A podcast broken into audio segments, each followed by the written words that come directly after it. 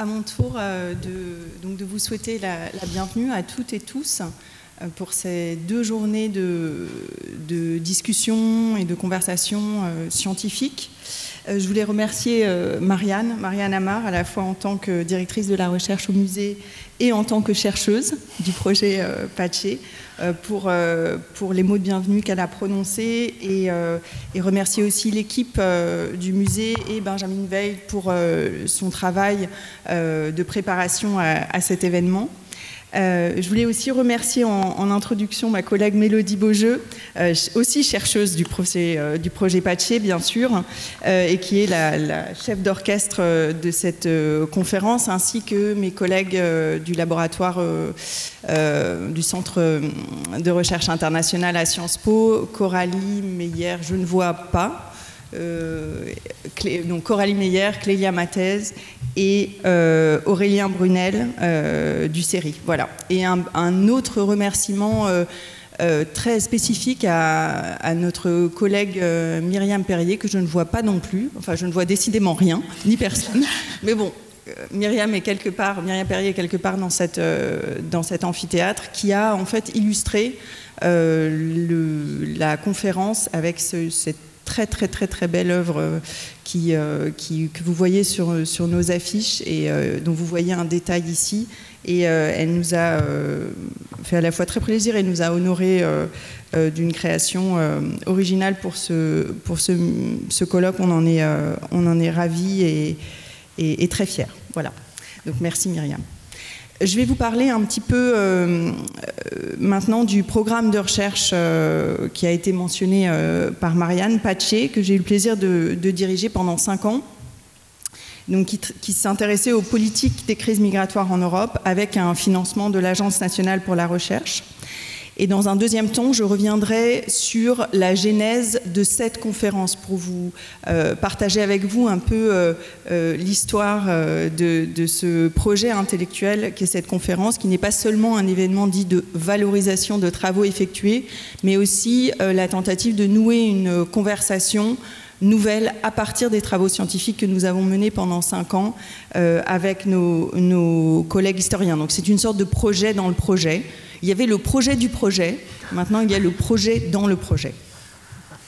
Donc vous avez déjà, euh, vous avez déjà eu des éléments euh, d'information sur Patché euh, par Marianne. C'est effectivement un projet qui est collaboratif, collaboratif entre des centres de recherche et le musée, collaboratif entre centres de recherche, donc le série à Sciences Po, avec une équipe composée de, Thomas Lacroix, qui faisait partie d'une autre équipe au début du projet et qui a rejoint le série en, cours de projet, Catherine Vitol de Vindelne, Hélène Lebaille, Catherine Perron, Mélodie Beaujeu, euh, Camille Schmoll, qui n'est pas au série mais qui est rattachée à l'équipe du série, qui est euh, directrice d'études à l'EHESS, euh, Marie Bassi, qui est professeure à, Nice, rattachée à l'équipe du série, Virginie Guiraudon, François Gémen, Shoshana Fay et Magno Cinal, qui est professeur en Italie.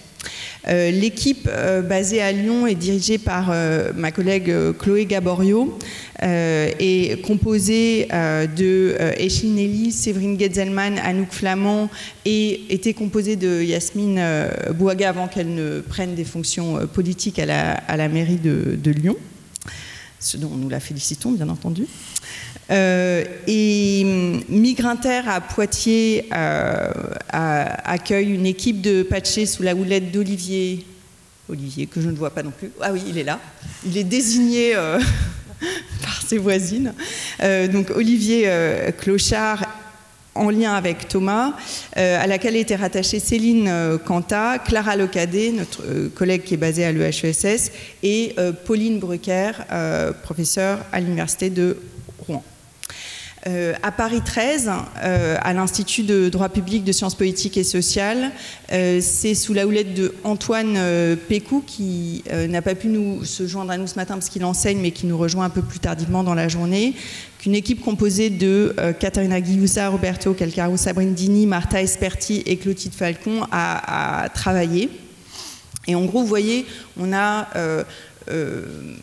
une équipe effectivement nombreuse dans quatre laboratoires sur le territoire français et avec des collègues à la fois juniors et, seniors. Et on, a, été, je pense, tous très heureux et très fiers de, travailler dans le cadre de ce projet sur différentes thématiques, à la fois avec des projets plus autonomes ou en collaboration. Euh, ce que je voulais vous dire de, de Patché, c'est aussi que c'est un projet qui, prend ses racines dans des collaborations de longue durée euh, entre collègues qui s'intéressent euh, à la migration. Il prend notamment ses racines dans un autre projet ANR que j'ai eu la chance de, piloter avec Catherine Vitol de Vinden au début des années 2010, qui s'appelait Mob Globe, sur la gouvernance globale des mobilités. Euh, entre 2012 euh, et 2015. Et euh, on voyait déjà dans les équipes de ce premier projet les, mêmes, les, mêmes collègues. et nous avions déjà, par exemple, dans le cadre de ce premier projet avec Camille Schmoll et Catherine Vitol de Vinden, produit un, ouvrage sur les migrations en, Méditerranée qui rassemblait presque tous les chercheurs qui, sont, qui, sont, qui se sont ensuite euh, qui ont ensuite travaillé dans Paché. Euh, c'est aussi ce projet qui m'avait permis de rencontrer Christina Del Biagio, qui est, euh, ici aujourd'hui, comme elle me l'a rappelé à l'occasion d'une conférence à Malte. Et en fait, il y a une forme de fidélité scientifique, si vous voulez, à laquelle je suis vraiment assez, attachée. Et, et, cette équipe initiale a été rejointe par l'équipe menée par Chloé et par Catherine euh, Perron, qui ont toutes deux amené, euh, euh, je pense, à la fois une perspective plus historienne dans nos travaux et aussi la spécificité de l'analyse de discours et de l'analyse de texte, qui est la, spécialité de, Chloé et de sa collègue Séverine Getzelman à Triangle. Et, ça a été, je pense, une richesse dans l'évolution de notre trajectoire scientifique collective. Et par ailleurs, euh, l'équipe Triangle a aussi permis de faire un pont entre euh, Patché et Localac, un pont humain, le type de pont que nous aimons, ceux qui ne s'effondrent pas, euh, puisque à, Triangle, associé à l'équipe Triangle, c'est euh, et Anouk Flamand qui ont euh, travaillé sur l'accueil au local et qui sont aussi membres du projet Localac dirigé par Bénédicte et Thomas. Et c'est très tôt en fait qu'on a commencé à organiser ensemble des événements, puisqu'en 2020 on avait déjà co-organisé un événement sur les villes et la gouvernance des migrations. Donc voilà, il y a une sorte de, constellation euh, durable de liens scientifiques et humains qui, propose une toile de fond Apache, qui est un projet interdisciplinaire qui combine différentes méthodes, différents outils. Et euh, là, j'en viens à ce que raconte vraiment Apache, dont le but était de, décrire et d'analyser le rôle des acteurs non étatiques euh, dans la, production et la gestion des crises migratoires en se centrant euh, sur la crise des années 2010 euh, à travers différents espaces européens. Donc lorsqu'en 2016, on a commencé à s'intéresser à cette notion de crise, nous nous sommes rendus compte que ce qu'on appelait la crise des migrants ou la crise des réfugiés focalisait l'attention de la recherche sur les politiques migratoires, les politiques des États ou celles de l'Union européenne, par exemple en révélant euh, les impasses politiques, les échecs de la collaboration entre pays européens pour, entre guillemets, gérer la crise. Le rôle des acteurs euh, non étatiques de l'exil, du passage et de l'accueil, qui incluait les exilés et les autres migrants eux-mêmes, euh, était en revanche moins étudié, moins thématisé. En parallèle, une approche euh, critique de la notion même de crise migratoire commençait à émerger, à la fois en France et dans les travaux de, collègues européens. Mais elle restait minoritaire. La question de la gestion de la crise était au premier plan, on va dire, et sa gestion politique. C'est donc avec une double ambition, à la fois théorique, documenter le rôle des acteurs non étatiques, euh, pardon, euh, empirique, documenter le rôle des acteurs non étatiques, et théorique, proposer une approche critique de la construction politique des crises migratoires que nous avons travaillé pendant cinq ans. Et après cinq ans de recherche, de travaux à la fois individuels et collectifs, euh, Pache a comblé pour partie euh, ce manque avec des productions scientifiques qui éclairent les dynamiques de mise en crise de la migration dans le contexte européen, le cadrage et les réactions à la crise des années 2010, en dessus et en deçà euh, de l'État et de l'Union européenne. Nos travaux ont notamment euh, contribué à décrire la manière dont les acteurs non étatiques, qui sont à la fois des organisations de société civile, des associations, des ONG, les médias, les municipalités, euh, des associations ou des réseaux de personnes, migrantes elles-mêmes, ou des organisations internationales. Euh, donc tous ces acteurs, non seulement participent à l'organisation et à la gouvernance formelle ou informelle des mobilités, du point de vue euh, opérationnel et politique, euh, facilite ou empêche le passage, l'exil et l'accueil, mais la façon aussi dont ces acteurs, dans leur diversité, contribuent à la construction politique de la migration comme crise, à la fois en discours et en pratique. Donc à la fois du point de vue empirique et théorique, euh, nous avons je pense, proposer une lecture de ce qui s'est passé dans les années 2010 en Europe, qui peut être extrapolé dans d'autres contextes. Nous avons notamment montré comment la crise influence les perceptions, les tactiques de ces acteurs, mais aussi influence les perceptions et les tactiques politiques de l'État, euh, la façon dont euh, la crise euh, des migrations transforme les organisations en réponse aux politiques de gestion de la crise déployées par les États.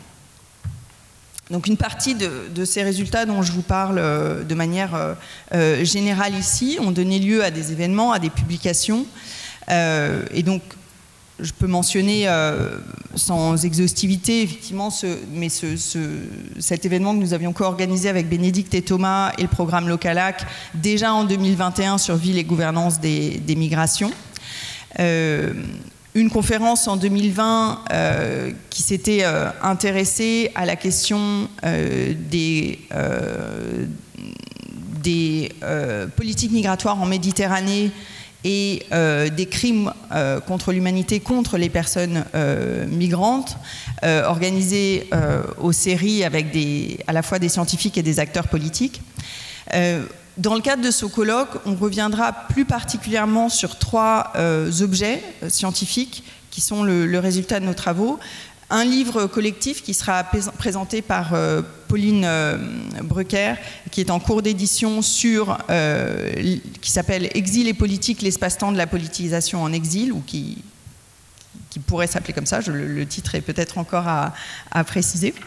Euh, un dossier de revue de la revue Mots, euh, les langages du politique, qui sera présenté par Chloé Gaborio euh, sur une analyse, on va dire, textuelle des discours de crise qui s'intitule Migration et crise, une co-occurrence encombrante, qui, est, qui a été publiée récemment et qui a donné lieu déjà à un, autre événement qui essayait de mettre en relation les résultats que nous avions obtenus sur euh, les années 2010 et euh, la crise européenne de 2010 avec la situation plus contemporaine depuis 2022 et l'arrivée des exilés ukrainiens. Euh, et le, troisième objet qui vous sera euh, présenté, là, ce sera demain, euh, par un collectif de, contributeurs.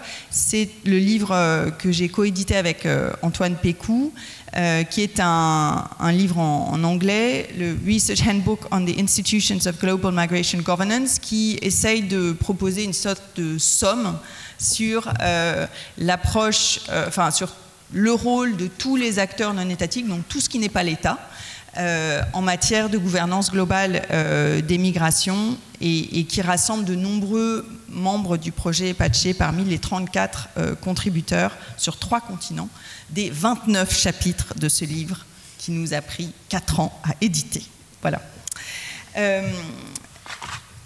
de manière un peu plus, euh, on va dire, euh, contingente, euh, nous avons eu à cœur, notamment avec Mélodie, dans le cadre de Patché, de partager et de discuter nos résultats scientifiques dans un espace plus large pour tenter d'intervenir dans le débat public ou d'y contribuer.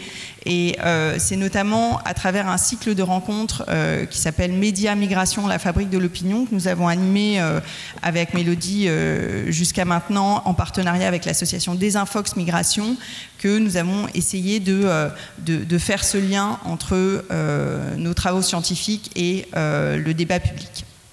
J'en viens maintenant à vous parler un peu plus précisément de la conférence aujourd'hui. Je vais essayer de, d'accélérer un tout petit peu, puisque, je vous le disais, cette, conférence est un projet dans le projet. Euh, c'est un événement scientifique, mais du fait qu'elle se déroule au musée, c'est aussi un, événement qui a vocation à, entrer en conversation au-delà du monde scientifique au sens étroit avec euh, d'autres parties prenantes euh, du débat public. Et ce, colloque, en fait, a une histoire, comme, comme, beaucoup de projets, il a une histoire un peu elle aussi contingente, on peut le dire, puisqu'il euh, il a émergé à partir de conversations euh, qui se sont nouées euh, au Centre de recherche international à Sciences Po entre Thomas Lacroix, Hélène Lebaille, avec Marianne Amar aussi, et Jacques Semelin, qui est un, notre collègue historien, chercheur émérite au, au CERI. et et ces conversations nous ont amené à, euh, intégrer la perspective euh, de Jacques Semelin, qui est spécialiste euh, de l'histoire des, massacres de masse et de l'Holocauste, entre autres massacres de masse et, à, rentrer dans une, euh, dans une conversation comparative à travers l'histoire, alors que notre projet s'était largement focalisé sur, euh, sur la période euh, contemporaine. il nous a semblé que les, différents conflits du XXe siècle qui avaient généré des, millions d'exilés à différents points du, globe, dans des contextes très différents, avait euh, peut-être un point commun sur lequel nos conversations s'accrochaient, c'est qu'en chemin, euh, ou dans les pays d'origine, dans les pays euh, dits de passage ou d'accueil, les exilés ont construit ou trouvé en dehors des États des formes d'assistance, parfois spontanées, parfois structurées mais décisives, euh, de différents acteurs, individuels ou collectifs, privés ou, publics, euh, transactionnels ou, gracieux, euh, et que par des individus qui étaient eux-mêmes migrants ou exilés ou non. Et, donc cette, cette question du rôle de, ces aidants à l'exil, au passage ou à l'accueil, nous a semblé en fait absolument centrale euh, notamment dans des contextes d'absence de politique claire ou effective ou de, confusion politique autour euh, des mouvements de population et de ces moments de, crise. Ce qui était intéressant aussi, c'est que le rôle de ces aidants a toujours été euh, controversé, sujet à politisation ou à criminalisation, même si le vernis de l'histoire relie ex post euh, le rôle de ces aidants, par exemple, euh, dans le cas de, l'exil des Juifs euh, en Europe à partir de 1933, comme un bienfait hein, pour, pour l'humanité, ou, on va dire, qualifie positivement les, les, institutions ou les réseaux qui ont aidé les réfugiés du sud-est asiatique à venir, à accéder à l'Europe occidentale ou en Amérique du Nord euh, euh, aussi de, bienfaits, sur le moment, euh, les questions de politisation et de criminalisation étaient évidemment centrales, comme elles l'ont été dans les années 2010 à propos du rôle des aidants pour les exilés syriens notamment, mais aussi afghans, irakiens et soudanais.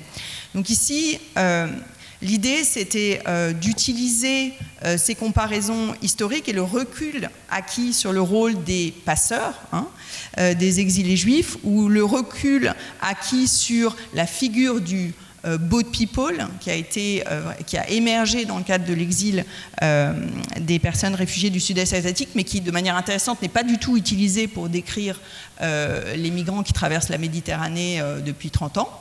et de, se départir d'une illusion présentiste euh, pour euh, mettre en dialogue euh, nos résultats avec des périodes historiques et des géographies différentes. Donc de croiser un peu des regards historiens et ceux des chercheurs en sciences sociales et pour aussi mieux comprendre les comparaisons que l'on peut construire entre l'afflux des exilés du Moyen-Orient dans les années 2010 et l'arrivée des exilés ukrainiens depuis 2014 en fait, et surtout depuis 2022.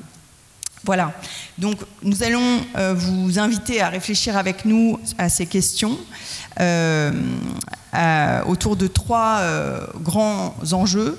la question du passage, qui sera l'objet de la première table ronde que je vais appeler dans une seconde, euh, celle des dangers, des risques et des violences euh, de l'exil à l'accueil, euh, qui aura lieu cet après-midi, et demain matin, celle, une table ronde autour du refuge et de l'accueil.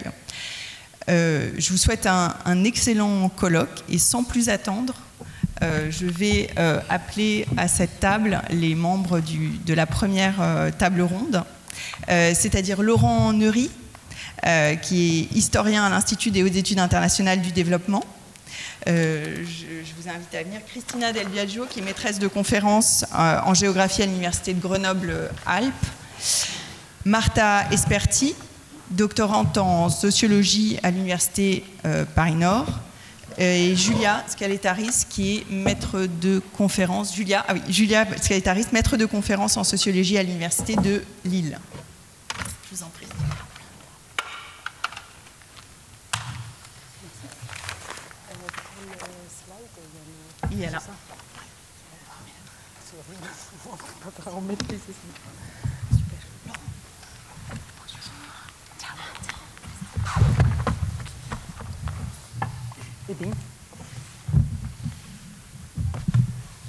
Et donc, euh, Mélodie Beaujeu et moi animons cette euh, table ronde. Donc, j'introduis le, thème de, cette première table ronde. Euh, donc pour, ce premier panel, nous avons choisi de discuter autour euh, du thème euh, du passage des frontières à travers les différents moments historiques sur lesquels ce colloque se, se concentre. Donc, pour rappel, l'exil juif entre 1933 et 1950, les réfugiés d'Asie du Sud-Est depuis 1975 et l'arrivée d'exilés en Europe depuis 2015. Donc à travers les, différentes interventions qui, vont suivre, euh, les enjeux sont euh, multiples.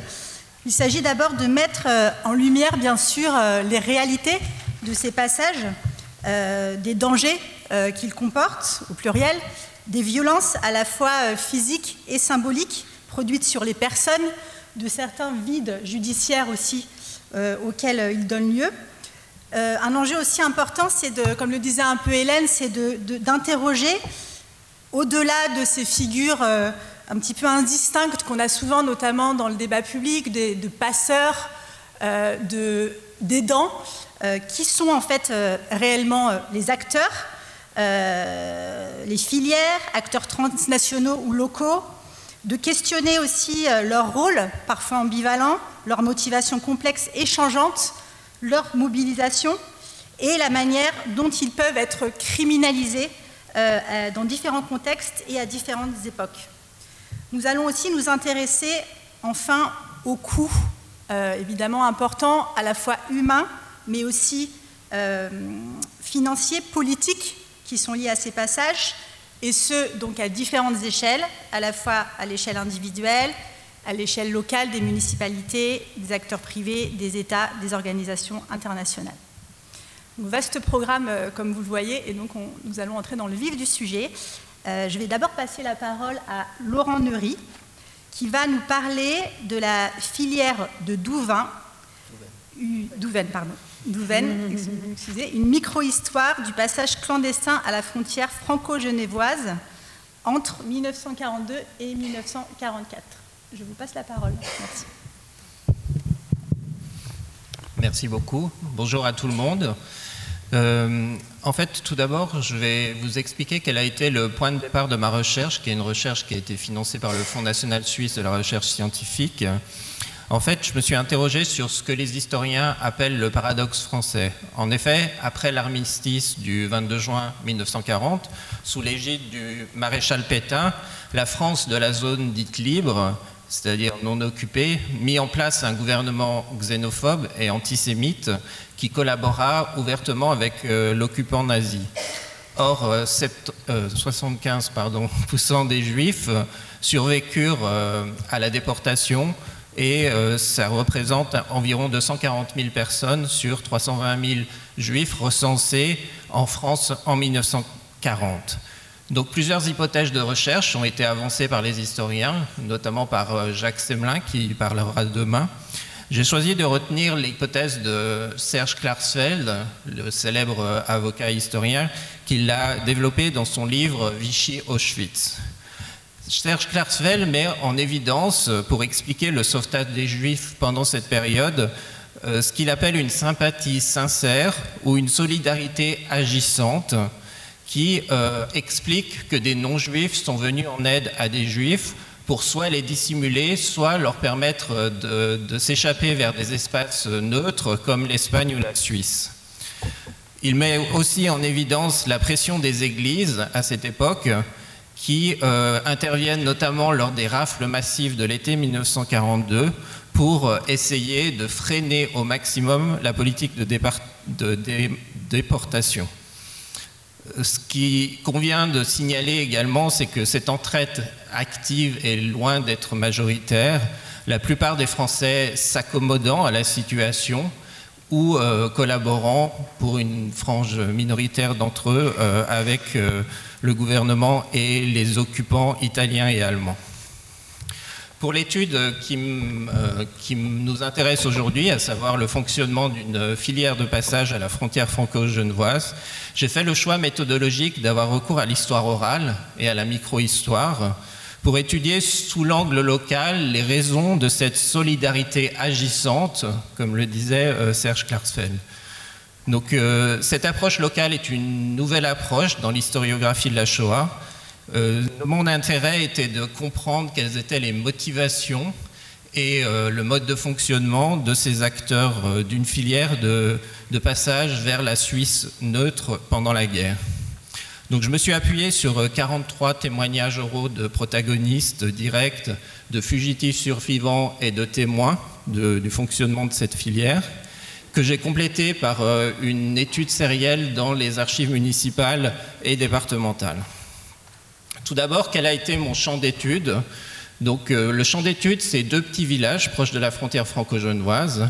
Donc, un village qui s'appelle euh, Douvaine, qui fait 1089 euh, hectares et 1328 habitants au recensement de 1936, et un village qui s'appelle Végifonsnex, qui est d'une taille de 1299 hectares et, et 796 habitants au recensement de 1936.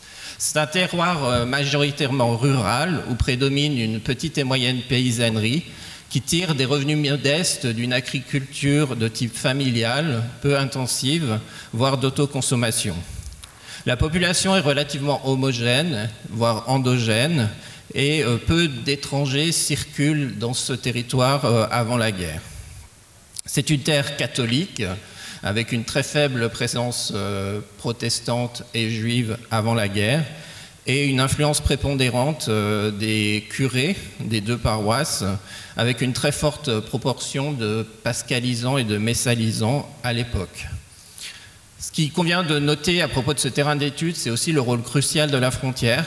Tous ces, Français euh, entretiennent des contacts quotidiens avec la Genève voisine, lorsque la frontière était perméable avant la guerre, il y a une très forte activité économique vers la Suisse, car nous sommes ici dans l'interland du bassin genevois. Il y a des liens de parenté, il y a des besoins de services, des achats de consommation et des activités loisirs. C'est ce que j'appelle dans ma thèse de doctorat une communauté de l'entre-deux.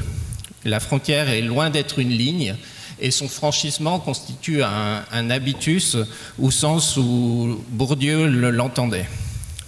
Donc quel est mon groupe de protagonisme?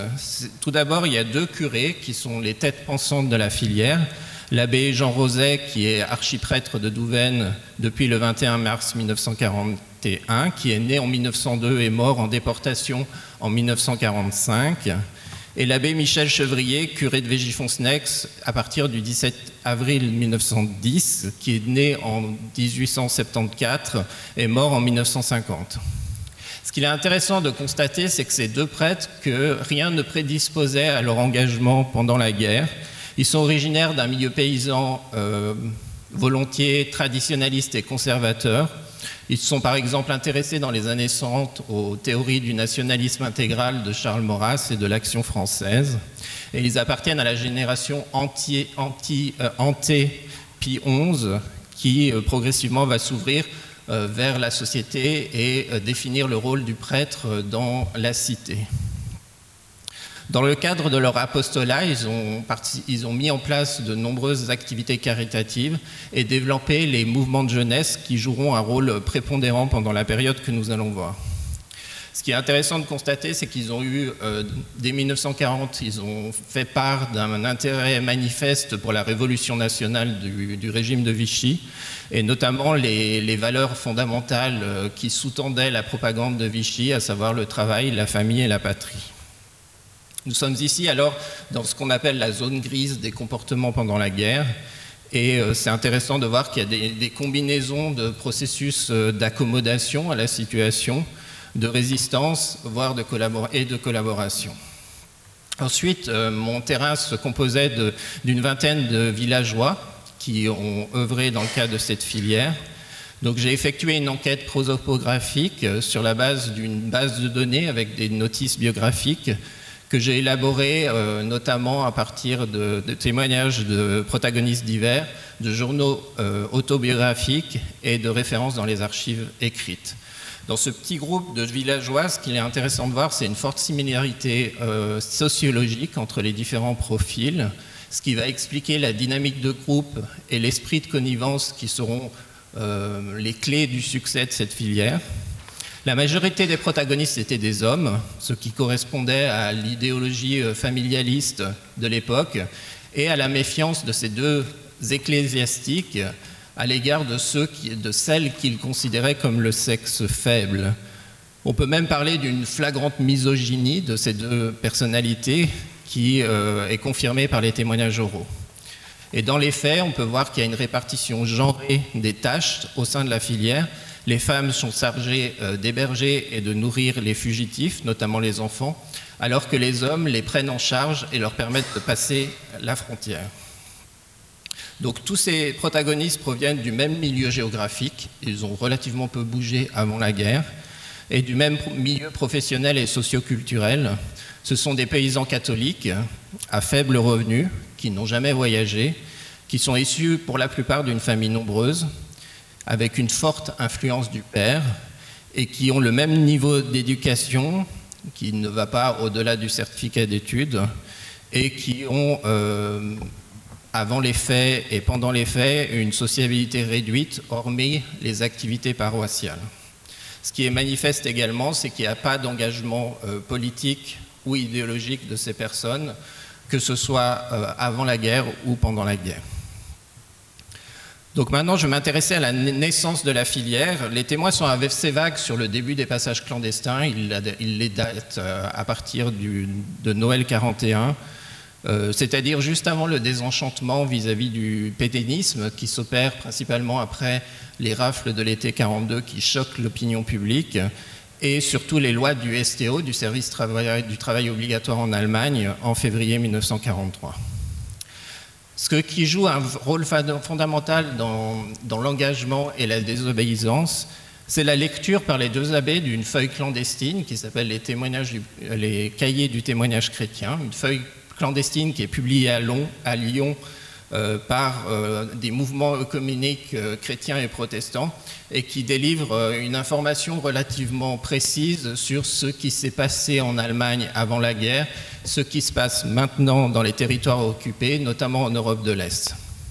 Donc il est intéressant de voir que même si ces protagonistes venaient de milieux humbles et modestes, ils avaient une connaissance relativement précise de les modalités de la persécution en France et en Europe occupée, même si euh, la, quasi-totalité des euh, témoignages euh, confirment qu'ils n'avaient pas de connaissance de la politique d'extermination.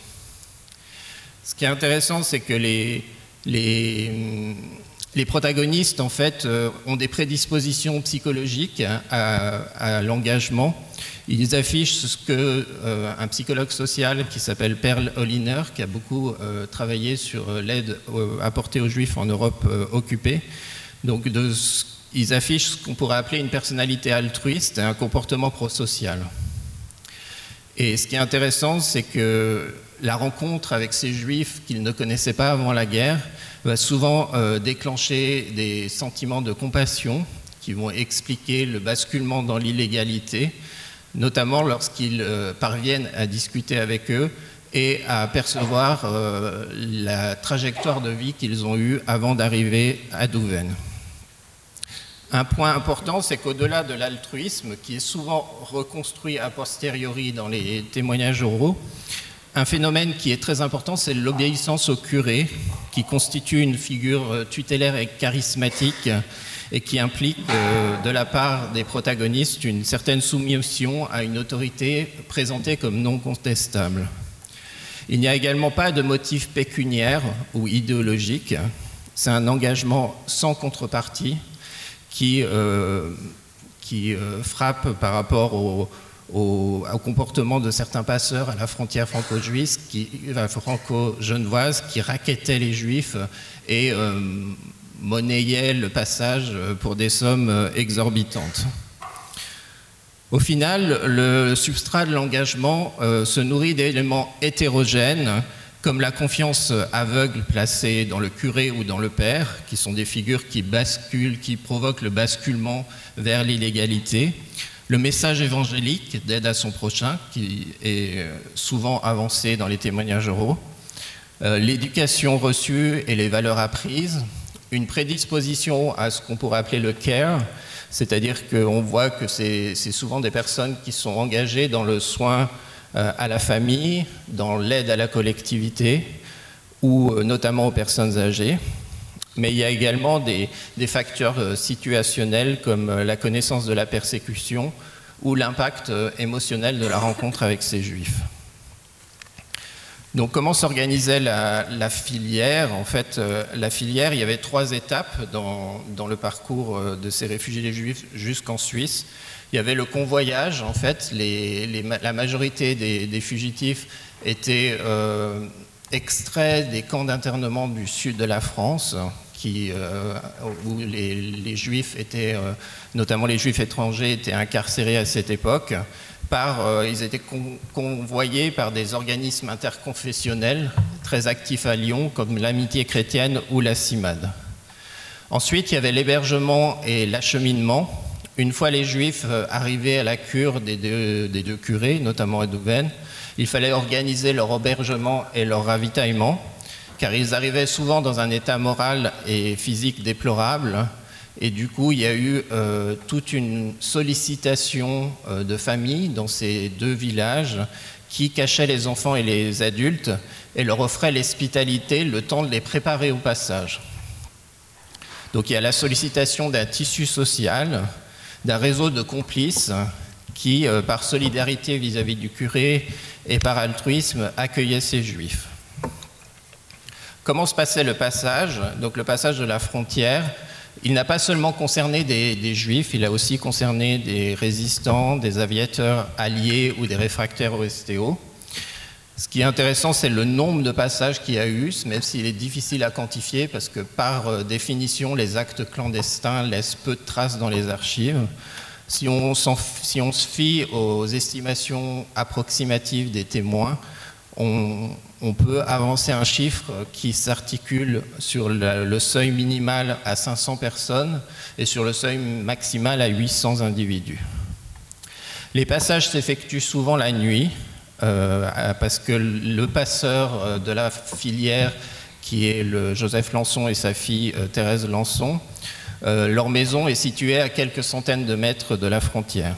Les fugitifs sont accompagnés jusqu'aux barbelés français et aux barbelés suisses, qui sont de 2 mètres de haut sur 4 mètres de profondeur. Les barbelés sont sectionnés pour que les fugitifs passent au travers et gagnent la Suisse. Ensuite, la majorité des fugitifs sont interpellés par les gardes frontières suisses qui, euh, qui refoulent depuis août 1942 et l'augmentation des, flux tous ceux qui n'appartiennent pas à des catégories euh, identifiées par la loi, à savoir les femmes visiblement enceintes, les familles avec moins de 6 ans, les personnes malades, les enfants de moins de 16 ans et les personnes âgées de plus de 65 ans. Si vous, n'appartenez pas à ces catégories, vous n'avez pas à cette époque la possibilité d'entrer sur les territoires suisses.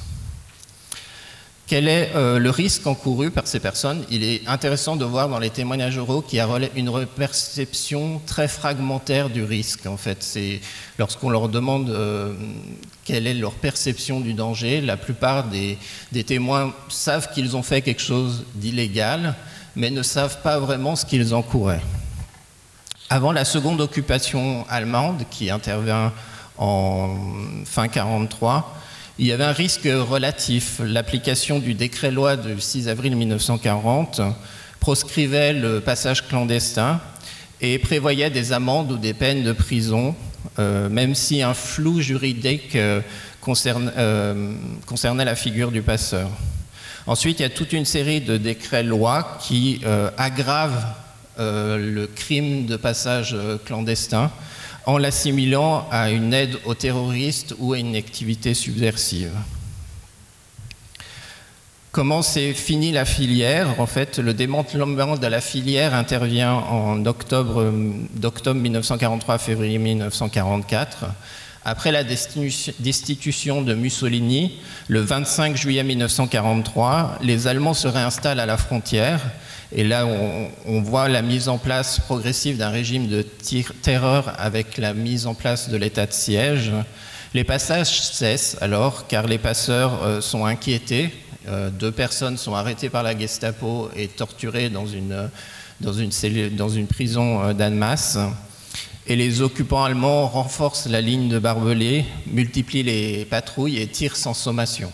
Ceci intervient après une occupation italienne du sud-est de la France qui était relativement euh, clémente à l'égard des, réfugiés juifs et euh, qui euh, vit l'acmé en fait de ces flux de juifs vers les régions frontalières avec la Suisse. Finalement, en fait, l'abbé Roset et les deux passeurs, Joseph Lançon et François Perilla, sont arrêtés le 10 février 1944 par la Gestapo allemande. Après avoir été euh, questionnés de manière euh, très brutale, ils sont déportés le 27 avril 1944 à Auschwitz-Birkenau, dans le convoi des, ce qu'on appelait le convoi des déportés tatoués. Après une quarantaine de semaines passées à Auschwitz, euh, face à l'avancée des troupes soviétiques, ils participent à ce qu'on a appelé les, marches de la mort. Et ces trois hommes sont transférés à Lotz, puis à Bergen-Belsen, où il décède juste avant la libération euh, du camp par les Anglais. En conclusion, euh, je citerai un historien de la Shoah très, connu qui s'appelle Raoul Hilberg. Il euh, définit en fait les comportements des populations non juives et juives pendant la guerre autour de trois notions fondamentales, ce qu'on appelle les perpetrators, ce qui sont souvent appelés les bourreaux, les bystanders, qui sont les témoins, souvent passifs et qui sont parfois accusés de lâcheté, et ce qu'on appelle les rescuers ou les helpers, qui sont les sauveteurs.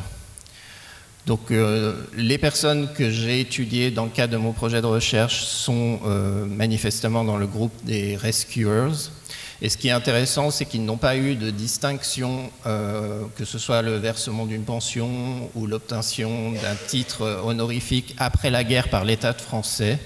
Il faut attendre 1953 euh, euh, pour voir la création du titre de juste parmi les nations, qui honore euh, les non-juifs qui ont aidé des juifs pendant la guerre au péril de leur vie et contre, de manière désintéressée. Il, il, convient de noter que six membres de cette filière ont obtenu ce titre.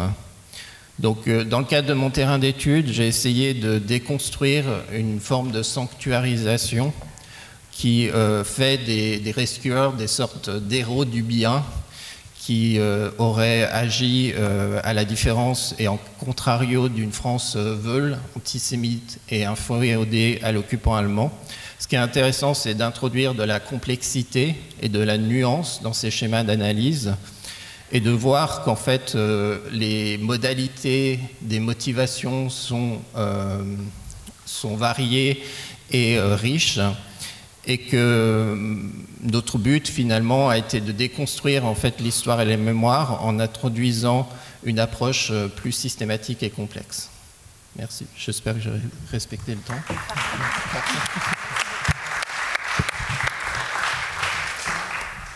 Merci beaucoup. Je, passe la parole à Christina euh, Del euh, Biagio qui va euh, proposer une communication intitulée Le passage, le coût humain et l'enquête de justice. je pense que c'est ah, Oui, ouais, c'est bon. Et puis c'est ça. Oui, c'est bien. Merci beaucoup. Euh, merci, euh, merci aux organisateurs et aux organisatrices de ces journées euh, de m'avoir invité pour vous parler d'un travail que j'ai mené. Alors j'utilise le jeu, mais en réalité c'est vraiment un travail en équipe. J'étais pas toute seule de loin pour faire ce travail. Sur le cas en fait d'une personne pour qui le passage frontalier lui a coûté la vie. Cette personne s'appelait Blessing Matthew. Et j'ai décidé d'intituler mon intervention Le coût humain et l'enquête de justice vous comprendrez assez rapidement ce lien qui est celui d'un côté de la quête de justice et de l'autre de l'enquête qui a été menée pour essayer de la trouver. Le 9 mai 2018, le corps de Blessing Matthew, ressortissante nigériane de 21 ans, a été découvert dans la rivière de la Durance, à aval de la frontière italo-française, dans les Hautes-Alpes. L'enquête ouverte par le tribunal de Gap s'est conclue par un non-lieu le 9 février 2021 et n'a pas permis de faire la lumière sur les circonstances du décès ni d'en déterminer les responsables. C'est ainsi en fait que commence le rapport que nous avons publié en, 2022. C'est à partir de cet événement tragique qu'une enquête et une quête de justice ont commencé. Dans une approche qu'on peut qualifier de transdisciplinaire, cette enquête a associé la famille de Blessing, les deux sœurs de Blessing, notamment une sœur de Blessing, une association locale du Briançonnais, tous migrants, un groupe de chercheurs et de chercheuses dont j'ai fait, fait, partie et je fais encore partie, un avocat, un témoin oculaire et des journalistes. Pourquoi et comment s'engager dans un tel travail quand on s'intéresse au passage frontalier par des personnes qui sont jugées indésirables, on tombe assez rapidement sur les conséquences, du régime migratoire qui pousse les personnes à prendre de plus en plus de risques au fur et à mesure que la frontière se militarise. On tombe aussi assez rapidement sur des personnes qui perdent la vie. Et en février 2021, quand le tribunal de Grenoble prononce le non-lieu dont je vous ai parlé sur l'affaire de Blessing, et qui ne permet pas de faire la lumière sur ce qui s'est passé le matin du 7 mai à la Vachette, j'étais en train de constituer une base de données sur les morts aux frontières alpines. J'étais aussi déjà en contact avec l'association Tous Migrants et j'étais en contact avec les deux chercheurs qui ont créé l'association Border Forensics, Charles Heller et Lorenzo Pezzani, que je pense presque tout le monde connaît dans cette salle, avec qui nous avons justement mené cette enquête dont il est question aujourd'hui. J'ai donc réussi à faire un lien et j'ai participé activement à ce réseau de personnes qui ont travaillé euh, pour euh, faire lumière sur ce qui s'est passé ce matin à la Vachette. Je vous disais ça faisait quelque temps que je travaillais pour constituer une base de données sur les morts aux frontières alpines et pour les morts, les personnes qui, en tentant de traverser la frontière, euh, perdaient leur vie. Et c'est un travail que j'ai mené, j'aimerais la citer euh, largement ici, le soutien de Sarah Bachenry, qui en 2021 rejoindra aussi euh, l'équipe sur laquelle on a travaillé pour le travail sur Blessing. Le périmètre que nous avons retenu pour la constitution de notre base de données est celui que vous voyez projeté sur cette diapositive. les arbitrages n'ont pas toujours été faciles, mais c'est le périmètre qu'au final nous avons choisi. Et c'est les cas que nous avons euh, euh, ajoutés à notre base de données, ce sont, ce sont ceux que, en gros, euh, vous voyez dans cette bande jaune, dans cette frontière, de ces frontières, cette frontière franco, franco-italienne, frontière alpine, qui, qui, sont justement tout l'arc alpin, hein, ce n'est pas seulement la frontière franco-italienne.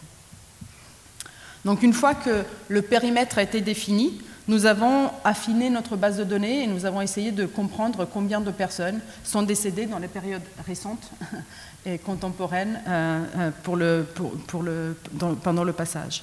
Et ce travail nous a permis d'avancer un chiffre. C'est 121 exilés qui sont décédés en essayant de traverser la frontière alpine entre 1993, je fais la compatriote, euh, et 2023. C'est donc trois quarts des personnes, euh, des cas ont eu lieu entre 2016 et 2023. Donc, comme tout le monde le sait euh, autour de cette table et dans le public, c'est le moment dans lequel les États alpins, dont la France, ont décidé de repristiner les contrôles systématiques aux frontières et de les militariser euh, à cette période-là. Ces statistiques, donc, pointe directement la responsabilité vers celles et ceux qui ont décidé de fermer les passages officiels, qui ont décidé d'augmenter les contrôles frontaliers et de militariser la frontière. Ces statistiques montrent aussi que le cas de Blessing n'est pas un cas isolé, qu'il est le fruit de choix politiques et de régulation des passages. Le coût humain se chiffre donc aussi en nombre de cadavres qui sont retrouvés à la frontière, franco, euh, à la frontière alpine. Ah oui, on la voit assez bien sur un projecteur.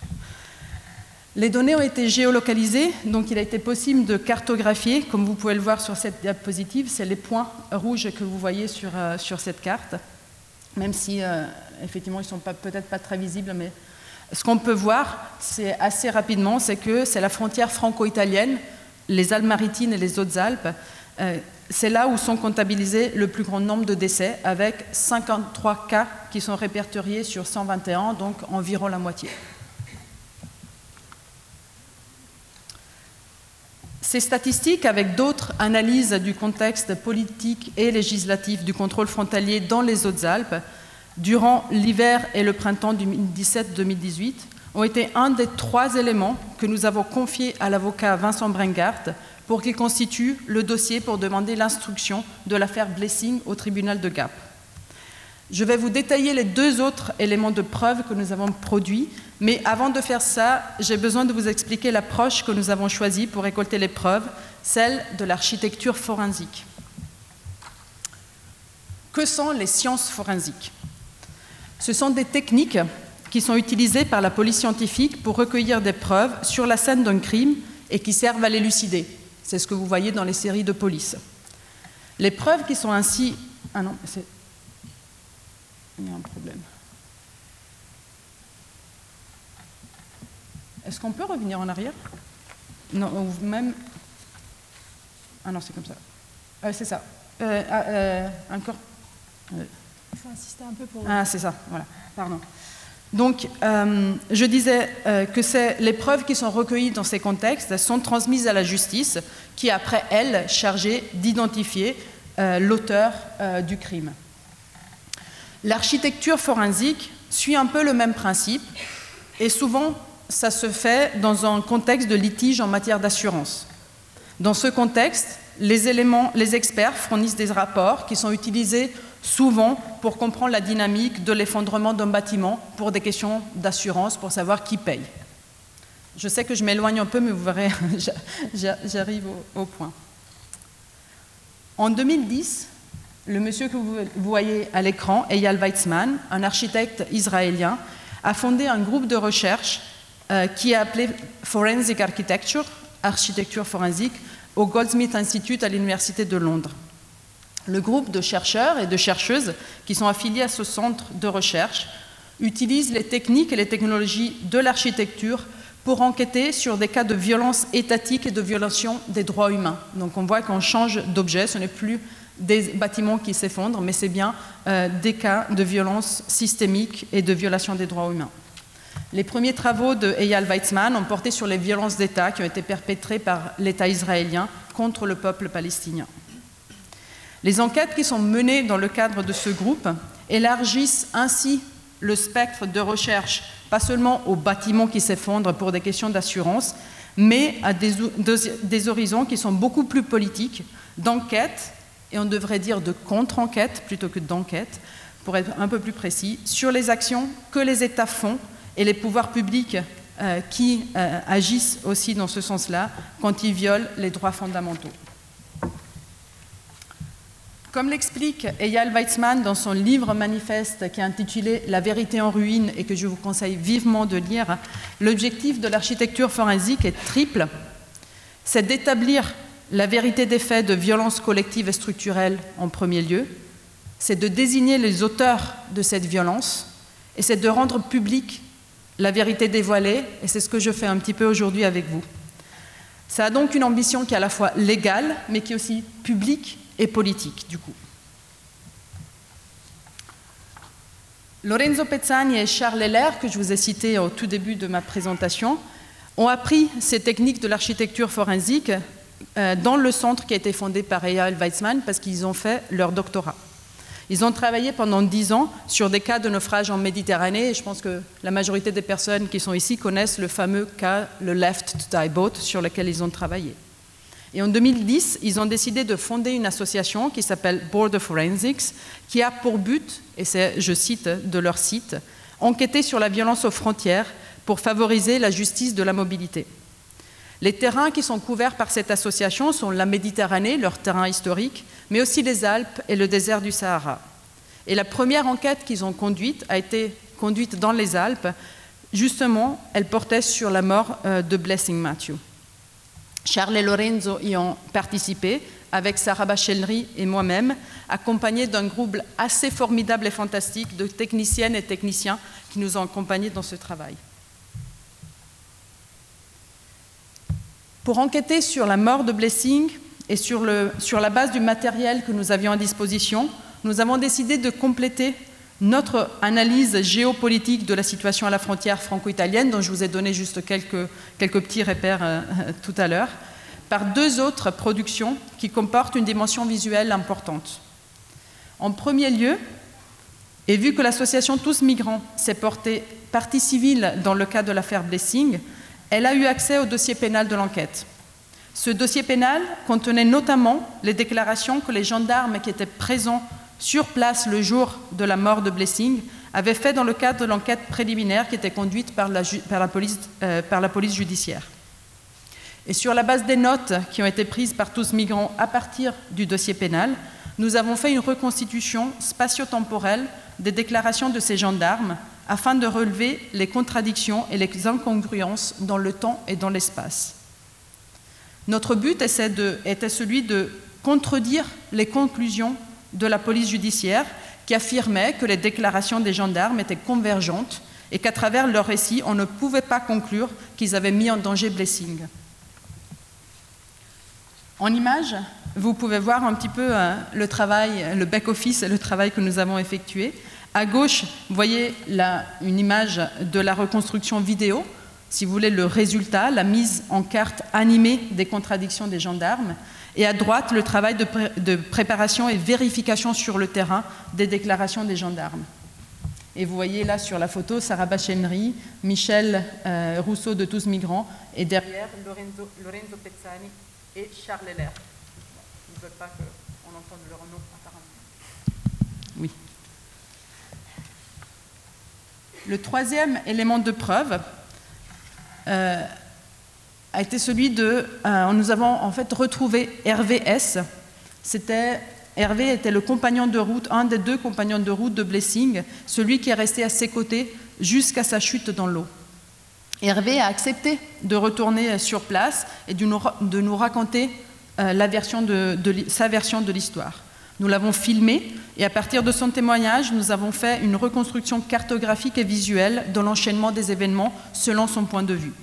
Le témoignage d'Hervé permet ainsi d'affirmer, et contrairement, vous en doutez, aux conclusions de la police judiciaire, que les gendarmes ont bel et bien mis en danger Blessing en la poursuivant vers la rivière où elle est tombée et puis décédée. Et là aussi, deux images du travail que nous avons effectué. À gauche, une image de la prise de témoignage euh, de Hervé, et à droite, le résultat visuel, dont une reconstruction 3D. C'est cette reconstitution-là que, vous voyez sur la, sur la droite. Vous voyez euh, les, quatre bonhommes bleus, c'est les quatre gendarmes qui venaient à l'encontre du groupe de fugitifs, Blessing, Hervé et Roland. En mai 2022, le dossier de demande d'ouverture de l'instruction a été déposé au tribunal de Gap et puis à Grenoble par maître Brengart. Et au dossier étaient évidemment ajoutés les différents éléments de preuve que nous avons euh, produits dans le cadre de cette contre-enquête.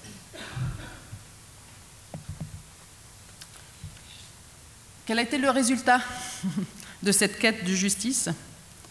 Une semaine après avoir reçu notre demande, le 23 juin 2022, donc je, répète, une semaine après, le procureur de la République de Grenoble a répondu avec un courrier très lacunaire sur deux points.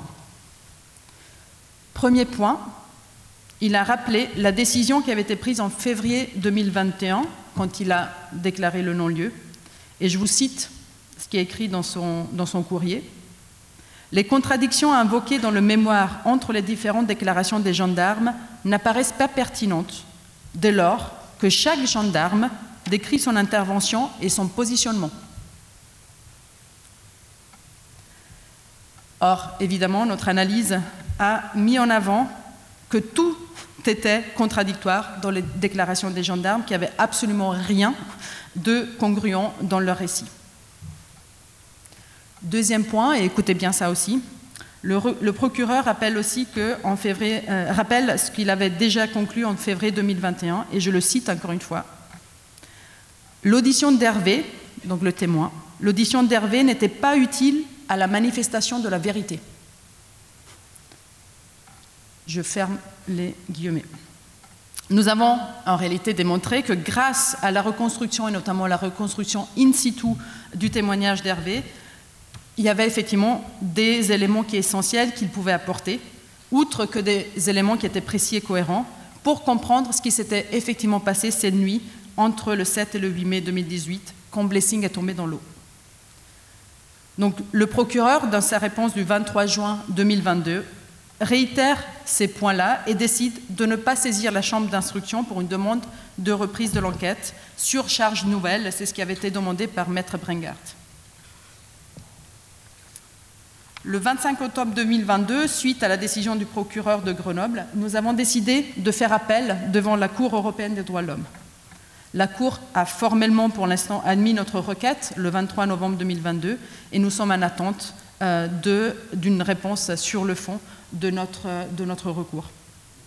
Nous sommes en train d'envisager euh, d'autres formes de demande de justice dont je ne veux pas vous parler en ce moment, euh, car pour l'instant, on est encore en train de voir quelle est notre quelle est notre stratégie. Merci.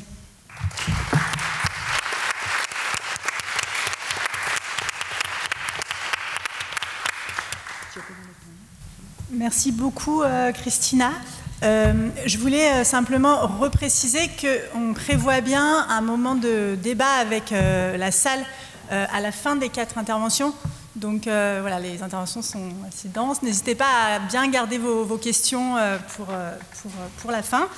je vais maintenant passer la parole à Martha Esperti, qui va intervenir sur donc, le sujet suivant, sauvetage des migrants en Méditerranée centrale, une crise politique perpétuelle de la gouvernance de la frontière euro-méditerranéenne.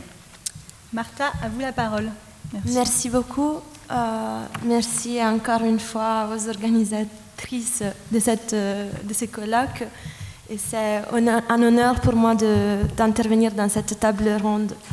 Donc, euh, je vais euh, présenter un gros mon terrain de recherche doctorale qui a débuté en 2016, justement sur euh, les sauvetages de migrants en Méditerranée centrale dans un moment euh, historique euh, important parce qu'on se trouvait au lendemain de la fermeture de l'opération italienne Mare Nostrum et comme justement Cristina Del Biagio avant euh, a euh, beaucoup parlé des frontières euh, militarisées, ben, l'espace méditerranéen était une frontière maritime fortement militarisée, notamment dans la partie de la Méditerranée centrale.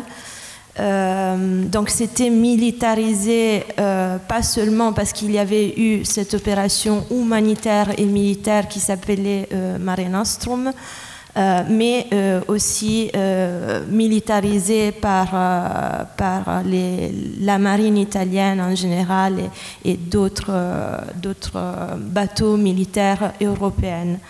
Donc, ce qui m'a intéressé au début de, ma thèse de doctorat, c'était un phénomène nouveau, c'est-à-dire la rentrée dans cet espace euh, très militarisé euh, des, organisations ou, même des ONG historiques qui ont décidé euh, donc de combler les vides de, de, cette opération de sauvetage qui venait de se fermer pour aller euh, donc sauver les migrants euh, qui prenaient cette route maritime pour euh, aller essentiellement vers l'Italie, mais aussi vers Malte.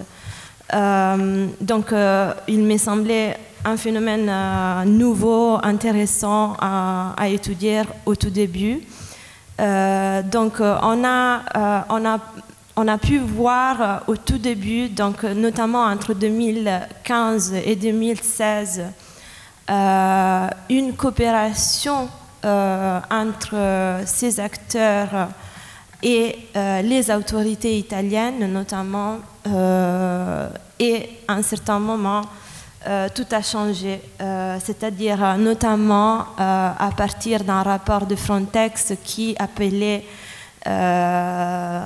à l'appel à l'air, donc euh, qui parlait de pull factor et euh, d'une attitude aussi du gouvernement italien qui change totalement euh, à partir du début de 2017. donc, je vais me concentrer sur vraiment les caractères politiques qui ont émergé au cours de mon terrain et notamment à partir de 2017, parce que, comme je disais, au début, euh, il y avait certainement une gouvernance mixte euh, de l'action humanitaire en mer euh, entre des acteurs gouvernementaux et non gouvernementaux qui marchaient assez bien. Je me souviens de, mes premiers entretiens de terrain avec les ONG et avec la gare côtière italienne et tous les deux parlaient très bien l'un de l'autre. Euh, et même la gare côtière italienne a voulu euh, m'accueillir euh, très rapidement dans les, centres de, coordination de sauvetage en Méditerranée pour montrer comment ils il, il coordonnaient les ONG dans les opérations de sauvetage. Et dans les entretiens, ils ont bien dit qu'ils avaient besoin des bateaux euh, des ONG parce qu'il manquait des, des, bateaux pour, euh, pour aller au secours des migrants. Donc euh, c'était une narration assez positive, sans doute. donc comme je vous ai anticipé, tout, tout change à partir de 2017. donc, il y a vraiment un turning point dans la gouvernance de la frontière maritime en Méditerranée centrale. Euh, parce que euh, effectivement euh, il y a une donc on passe de, la coopération humanitaire à une vraie criminalisation des acteurs. on y arrive petit à petit, disons que tout explose vers entre juin et août 2017 avec euh, différents, différentes actions qui sont mises en place, notamment par le gouvernement italien, mais pas seulement, aussi par, euh, euh, par certaines agences européennes comme Frontex ou par la Commission européenne. Donc j'arrive un peu à détailler un peu historiquement comment, comment s'est passé ces, ces, passages de la coopération à la criminalisation. Donc, c'est passé avant tout, comme je disais, avec des spéculations sur l'appel d'air, les pull factors. Il était présent euh, sur tous les médias italiens, vraiment euh, de manière euh, hum, persistante, je dirais, vraiment presque tous les jours, on trouvait cet argument-là, on parlait de ça, sur les médias italiens surtout. Euh, ensuite, il y a eu la création d'une commission parlementaire euh, en Italie euh, qui voulait justement interpeller avec comme objet les acteurs non gouvernementaux dans les sauvetages en Méditerranée. donc, c'était des auditions qui ont eu lieu au Parlement italien pour une durée de deux mois environ, euh, où euh, les ONG ont été appelées euh, aux auditions pour fournir leur version, les gardes côtières, la marine italienne et tous les, autres différents acteurs militaires européens qui étaient présents en Méditerranée centrale et aussi euh, des politiciennes. Donc on ne peut pas dire que c'était un procès judiciaire, bien sûr, ce n'était pas un procès judiciaire, mais c'était comme si c'était un procès judiciaire, parce que en tout cas, euh, cela avait vraiment l'air d'une interpellation. Donc les, questions qui étaient posées était, donc je, dirais que c'était un procès euh, politique, sans doute, euh, mais euh, officiellement pas encore judiciaire.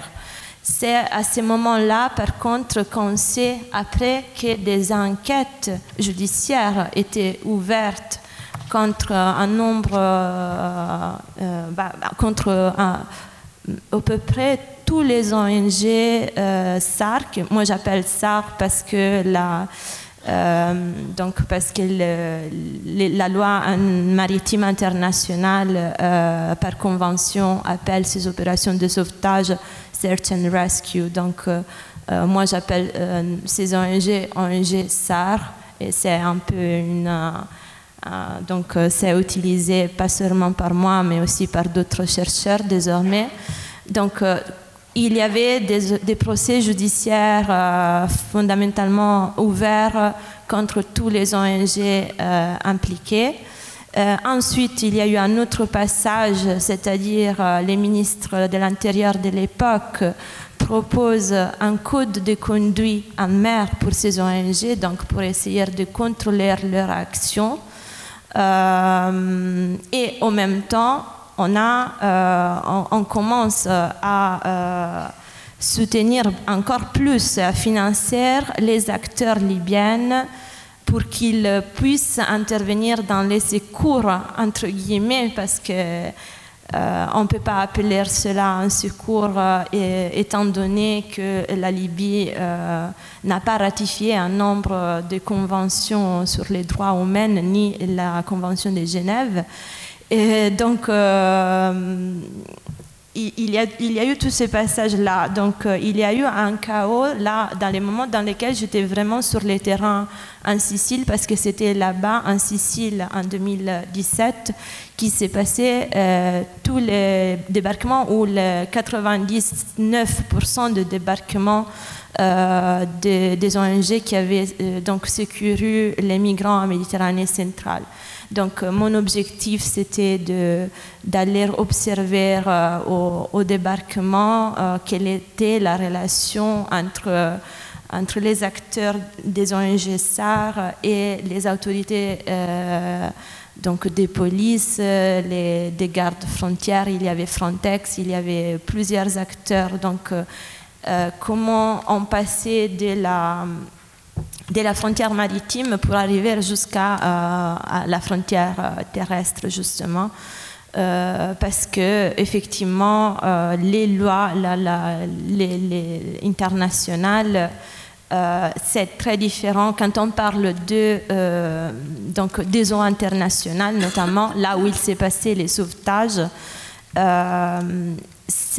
donc euh, on sait qu'il n'y a pas de différence de, nationalité, de, rien. Donc les gens doivent être euh, sauvés et aussi euh, suite au cas mm, australien qui s'était passé au début des années 2000 à Tampa, il y a eu aussi un changement dans le dans les conventions de, de, sauvetage, en, euh, en mer, euh, qui euh, fait en sorte qu'enfin toute personne qui, a, qui a été sauvée en mer doit ou peut être considérée déjà un réfugié.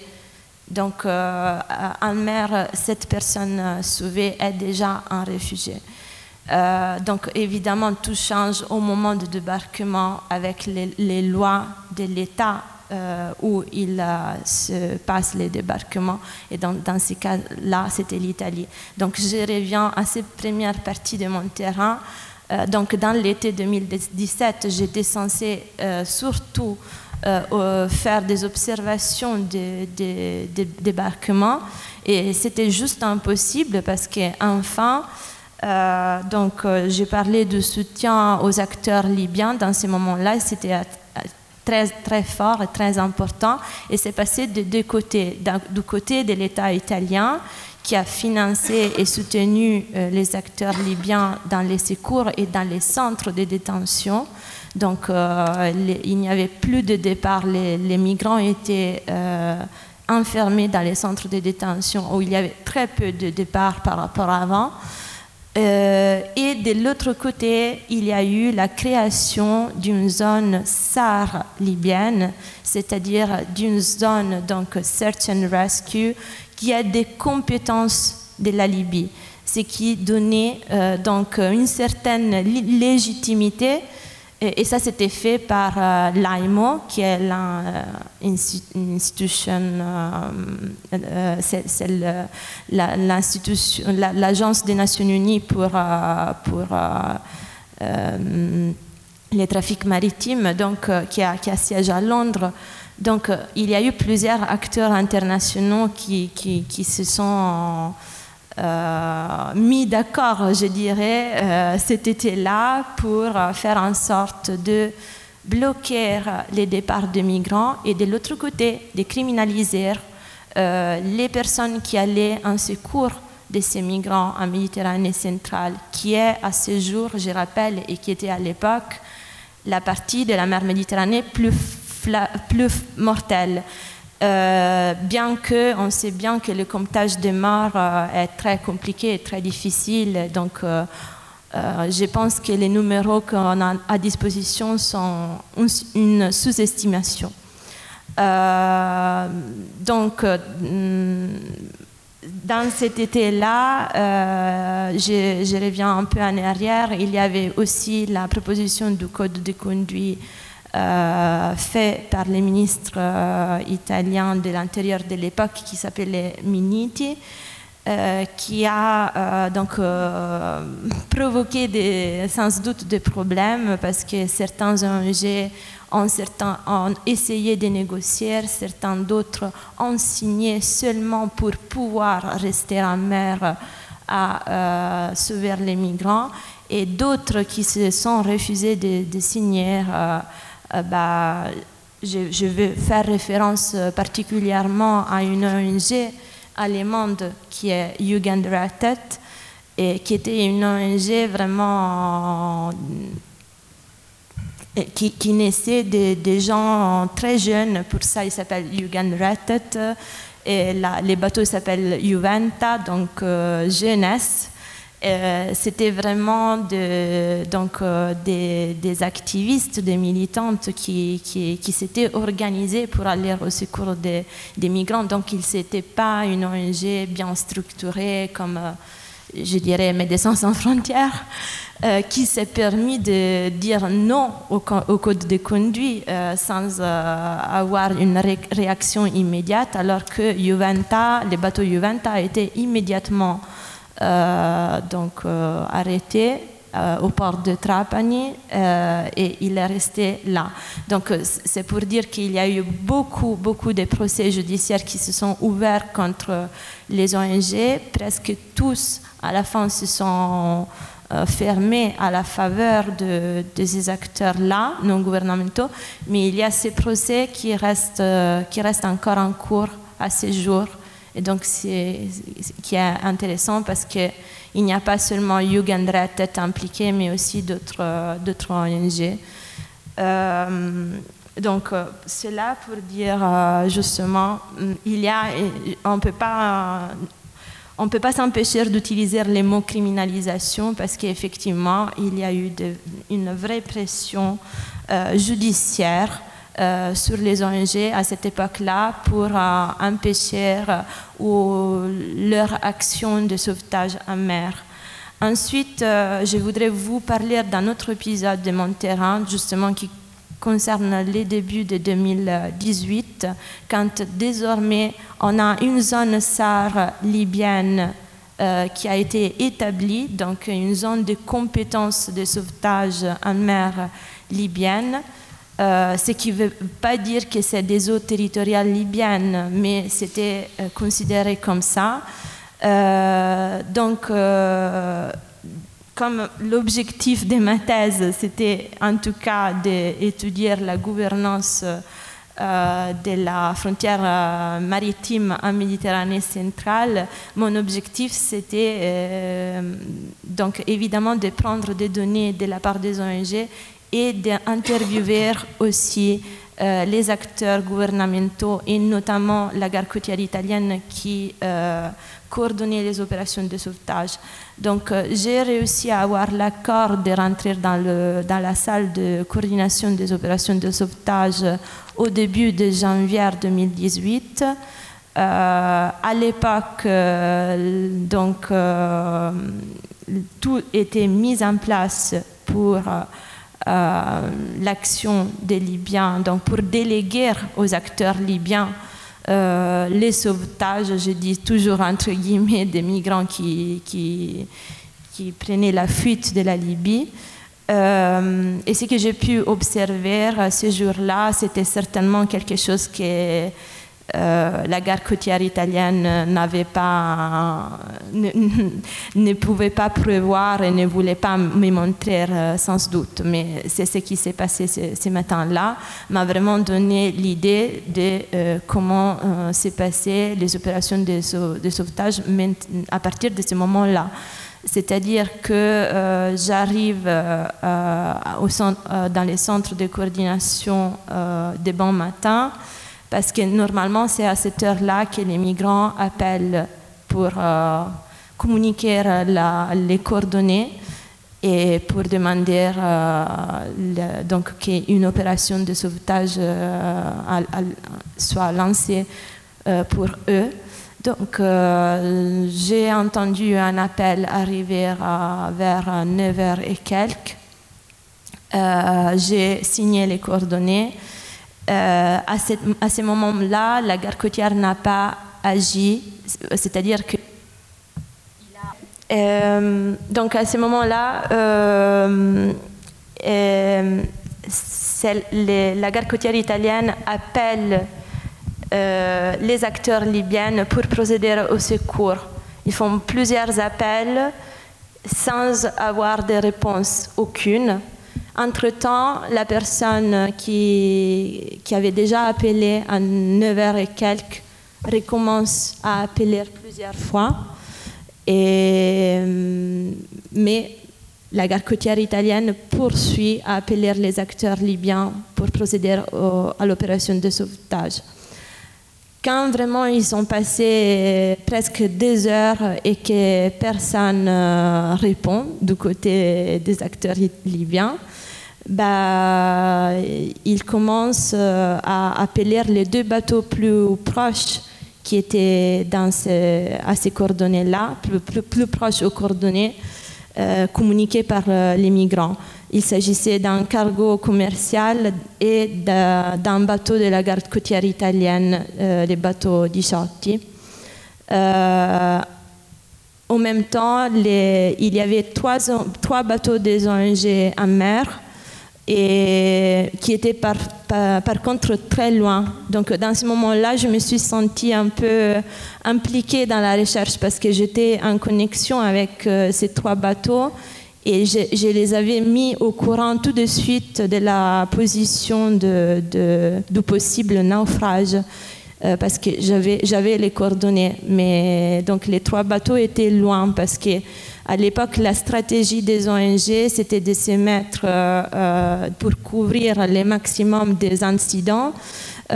c'était de se mettre à, à l'ouest et à l'est de Tripoli, qui étaient les points de départ principaux à l'époque des bateaux. Euh, donc ils, étaient loin de coordonner. Donc les premiers bateaux arrivés, euh, c'est les bateaux de la gare côtière italienne qui arrivent malheureusement trop tard, donc en plein naufrage, avec 80 euh, morts minimum et 120 personnes sauvées. C'était le 7 janvier 2018. Je suis désolée, je suis arrivée à la fin, j'aurais voulu parler plus, mais ça va.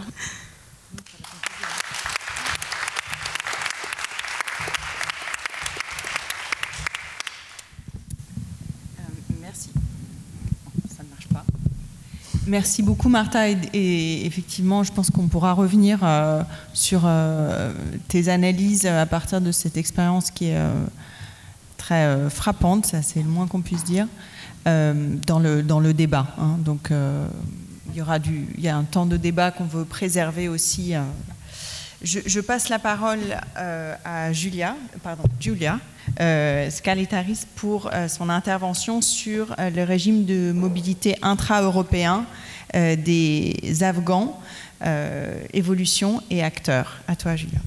Bonjour à toutes et à tous et merci euh, Hélène, merci Mélodie de m'avoir invité à ce colloque pour présenter les projets de recherche sur lesquels je travaille actuellement, donc que je coordonne et qui portent sur la mobilité intra-européenne des Afghans. C'est un projet très récent qui a commencé il n'y a même pas je vais présenter, pour commencer, euh, ce, projet de recherche et ensuite j'aborderai bah, trois points qui permettent, à mon sens, de, euh, dialoguer avec les programmes Paché et Localac.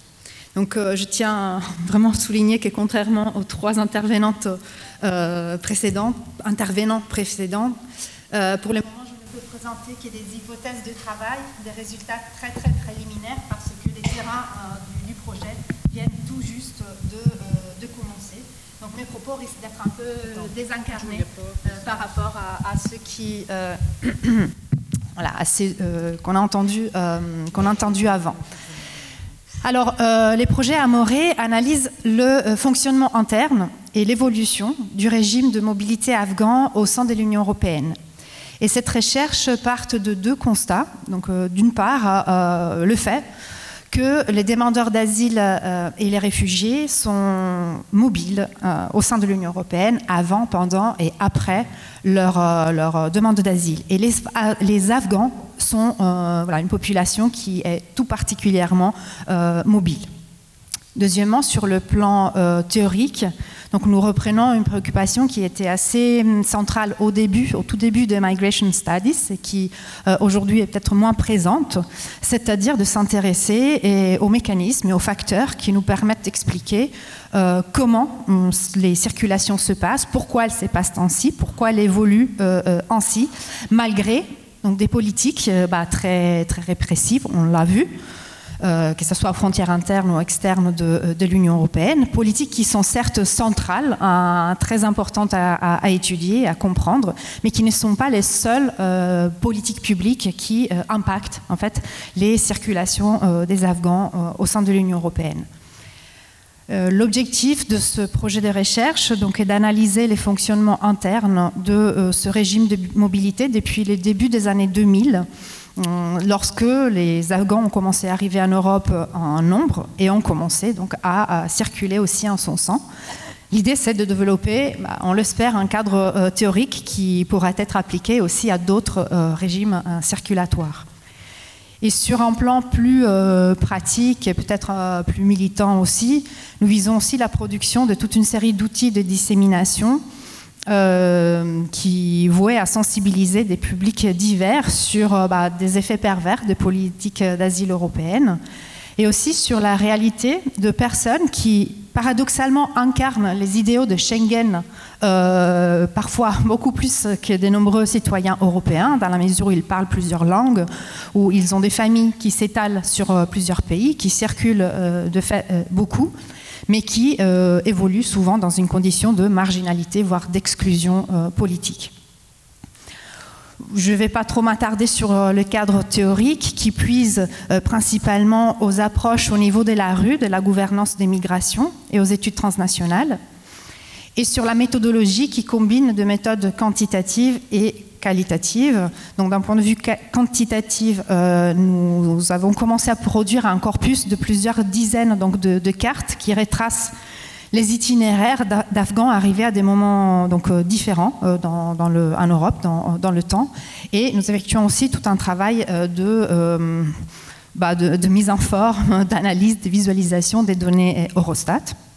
Mais disons que la méthodologie est surtout de type qualitatif et repose sur trois terrains dans trois régions frontalières qui chevauchent chacune trois pays et que j'avais identifié donc en 2014, donc avant l'année 2015, euh, quand j'avais lors des terrains précédents, comme des régions de transit particulièrement importantes pour, euh, euh, pour les Afghans. Donc il s'agit du, du Frioul, dans le nord-est de l'Italie, donc à la frontière avec la Slovénie et l'Autriche. Il s'agit des, bah, clairement de Haute-France, avec la frontière avec la Belgique et le Royaume-Uni et aussi du sud de la Suède, donc la région de Skene, euh, avec euh, frontalière donc du Danemark euh, et de l'Allemagne. Donc l'idée, c'est de décrypter, de, voilà, de comprendre le fonctionnement du régime de mobilité local dans chacune de ces trois régions, et ensuite d'arriver, en quelque sorte, à les mettre ensemble par une analyse transnationale et comprendre comment ces trois régimes locaux s'articulent au sein voilà, d'un régime plus large qui a comme périmètre l'Union européenne. Donc, je commence avec le premier point qui me semble euh, voilà, susceptible de euh, rentrer en dialogue avec les préoccupations de, de deux programmes. Donc, qu'est-ce qu'on entend par régime de euh, mobilité? C'est un point un peu plus théorique. Donc, nous, dans, le projet, on les définit comme un modèle migratoire dominant. En anglais, c'est beaucoup plus joli, c'est migration patterns, donc un ensemble de trajectoires, de temporalités, de manières de se déplacer et l'ensemble des relations, donc multicouches, multiscalaires et interdépendances qui sous-tendent ces modèles migratoires, qui nous permettent de, euh, l'expliquer. C'est un grand nombre d'acteurs, évidemment, qui sont impliqués, qui forment un assemblage donc, épais, multiscalaire, qu'il s'agit de euh, décortiquer en se focalisant sur l'étude des interactions et des interdépendances entre ces acteurs. Donc, je souligne deux points euh, sur la manière dont on conçoit et on commence à travailler sur cette notion de, régime de mobilité. Le premier point, c'est que euh, on a essayé, euh, ça nous paraissait important de, y compris suite à tous les travaux sur l'autonomie des migrations, de dépasser la euh, dichotomie entre, d'une part, euh, les politiques publiques et les fonctionnaires qui les mettent en œuvre, et d'autre part, des, demandeurs d'asile, de personnes qui bougent, mais qui, euh, du coup, auraient principalement le statut d'objet, en quelque sorte, des politiques publiques, des récipiendaires de de ces politiques. Et du coup, ce qu'on qu'on essaye de faire, c'est d'une part de désagréger en tous les acteurs euh, qui, interviennent dans les cadres des politiques publiques et de l'autre côté de situer donc les, migrants, les demandeurs d'asile dans l'ensemble des réseaux euh, sociaux, euh, familiaux, institutionnels dans lesquels ils sont pris, des réseaux familiaux euh, avant tout, c'est très important pour les Afghans, mais aussi les réseaux en fait, de tous les intermédiaires qui rendent possible la migration irrégulière. Et donc on se retrouve avec un continuum d'acteurs différents en interaction mais des acteurs qui, pour les coups, ont le même statut euh, épistémologique d'acteurs de, ce, euh, ces régimes, qu'ils soient des demandeurs d'asile euh, afghans ou des fonctionnaires basés à, Bruxelles. Deuxième point sur cette notion de régime de mobilité, l'hypothèse de, de, notre projet, c'est qu'on peut saisir ces régimes depuis le local, depuis l'échelle locale. On peut étudier donc les interactions entre ces acteurs multiples à partir de, euh, des localités. Donc nous adoptons une approche ascendante, donc par le bas, hum, qui explore l'interaction de tous ces acteurs euh, dans les régions frontalières. Et ces trois, en trois filets euh, que nous lançons sur ces trois régions frontalières nous permettent, enfin c'est notre hypothèse, de euh, pêcher en quelque sorte un très grand nombre d'acteurs concernés, non seulement parce que de fait c'est euh, voilà, sur, sur ces territoires qu'on retrouve un grand nombre d'acteurs qui sont physiquement donc présents sur, sur ces territoires, mais aussi parce que euh, voilà, nous, croyons que les pratiques qu'on peut observer à l'échelle euh, locale nous permettent de euh, prendre en compte, d'envisager aussi toute une série d'acteurs qui interviennent à des, échelles donc, différentes, que ce soit internationales, européennes, nationales. pourquoi? Bah, Je fais un exemple. Donc, par exemple, les choix faits par un agent de la police aux frontières concernant quel bateau, quel train ou quelle personne contrôler euh, pour nous, reflète tout autant euh, la rationalité, les injonctions, les contraintes qui proviennent du siège, donc que ce soit à Paris, euh, Rome ou, Stockholm, tout comme la manière dont cet acteur utilise son pouvoir discrétionnaire pour réconcilier ses normes avec la réalité et du, terrain, et y compris ses propres aspirations d'agent voilà, d'une institution donnée. Donc euh, voilà, cette, euh, euh, cette, hypothèse-là. Je passe au deuxième point, du coup, est peut-être un peu plus pratique, plus concret. Donc 2015, qu'est-ce que 2015 a fait à ce régime de mobilité? Nous cherchons à identifier effectivement toute une série d'événements qui ont transformé, qui ont refaçonné ces régimes de, euh, mobilité. Et il y a des événements qui, s'imposent, évidemment la crise de Covid entre 2002, 2002, 2020 et 2022, qui freinent, tous les, qui freinent toute, toute euh, cette mobilité l'éclatement des conflits euh, syriens en 2011 et ukrainiens en Ukraine en 2022, bien sûr, euh, change la donne au niveau de la composition des nationalités, donc des demandeurs d'asile euh, en Europe, et redessine en quelque sorte les représentations du demandeur d'asile le plus légitime ou autre. Pendant toutes les années 2010, par exemple, les Afghans étaient quand même des demandeurs d'asile moins légitimes que les Syriens, par exemple euh, dans de nombreux pays. Autre événement, évidemment, août 2021, les changements du régime euh, à, Kaboul, avec euh, bah, des changements majeurs en ce qui concerne les, les, profils de personnes qui arrivent en Europe, la manière dont ils peuvent arriver en Europe, avec, il me semble, une augmentation très intéressante des, des possibilités des regroupements familiaux. Et évidemment aussi euh, change l'attitude des autorités de l'asile vis-à-vis de cette, euh, cette, population. Alors 2015, dans tout ça, euh, qu'est-ce que, qu'est-ce que ça, ça, a fait?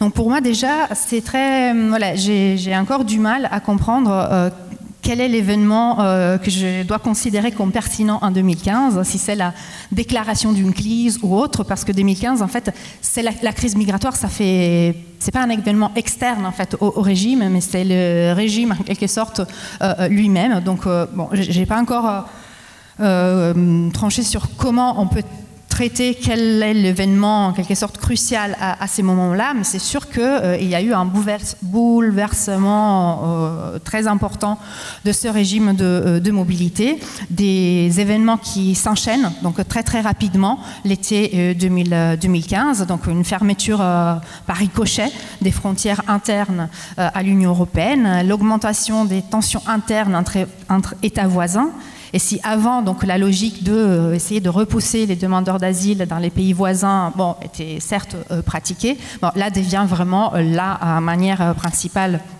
de, se comporter avec les, pays voisins et l'augmentation des, renvois Dublin, etc.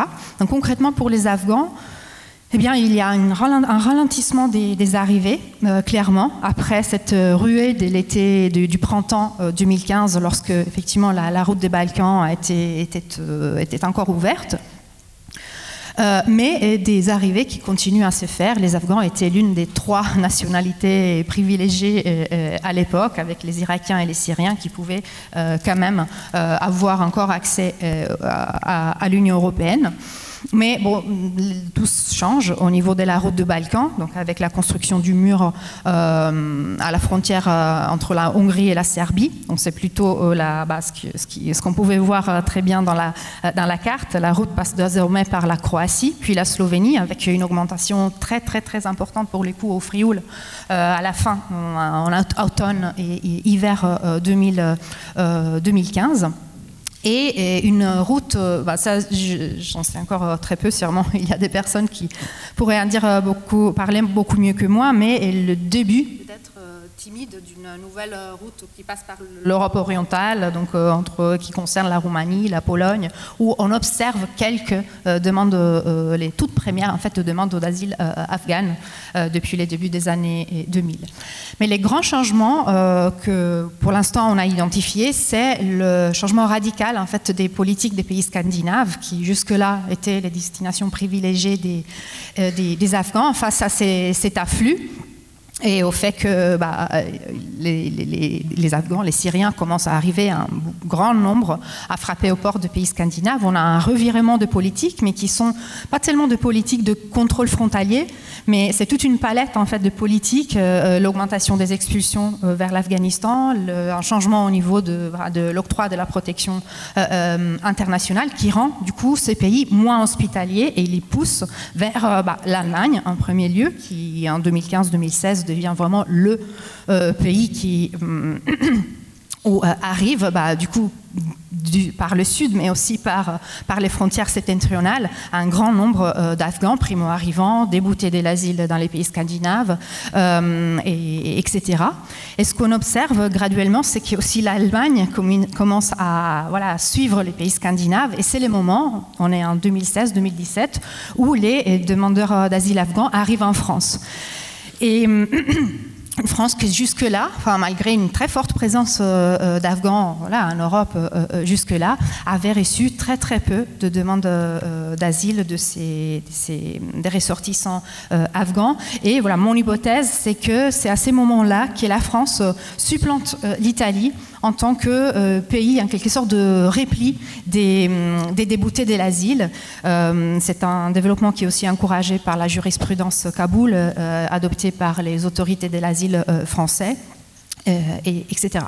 Donc tout ça pour vous donner, à la fois essayer d'identifier de, de, quelques conséquences de cette crise de, 2015, mais aussi pour montrer euh, un peu comment on essaye de euh, raisonner en fait, de, manière transnationale en étudiant en quelque sorte les interdépendances entre euh, ce qui se passe au niveau des politiques publiques dans, différents pays. Alors j'arrive à mon troisième point, mais je ne sais pas si j'ai assez le, temps. Je vais l'évoquer très très rapidement. Alors c'est bien. Euh, donc le troisième point, c'est donc qu'est-ce que 2015 euh, euh, signifie au niveau de l'action pour les ONG, les associations. Donc je, ne prétends pas bien sûr épuiser ces, sujets sur lesquels énormément de travaux très intéressants ont été produits, y compris dans les cadres de, vos programmes ces dernières années. Il y a euh, un élément qui nous intéresse euh, tout particulièrement en, lien avec euh, ce, projet de recherche, c'est les rapports à la mobilité en fait, des ONG, des milieux associatifs, des, collectifs de, citoyens. Et donc c'est encore une hypothèse c'est une hypothèse à tester, mais hum, mon hypothèse est qu'avant 2015, il était beaucoup plus rare euh, de trouver des acteurs euh, qui appartiennent donc à ce monde euh, associatif qui acceptaient de reconnaître la mobilité interne à l'espace Schengen comme légitime et qui donc accompagnaient la mobilité comme à Calais par exemple on faisait depuis depuis très depuis très longtemps parce que c'est historiquement une région de, de transit, mais lors de mes terrains donc en 2014 juste avant euh, la, dite euh, crise j'ai effectué donc plusieurs terrains dans des pays des transits comme la Bulgarie, la Serbie, l'Italie.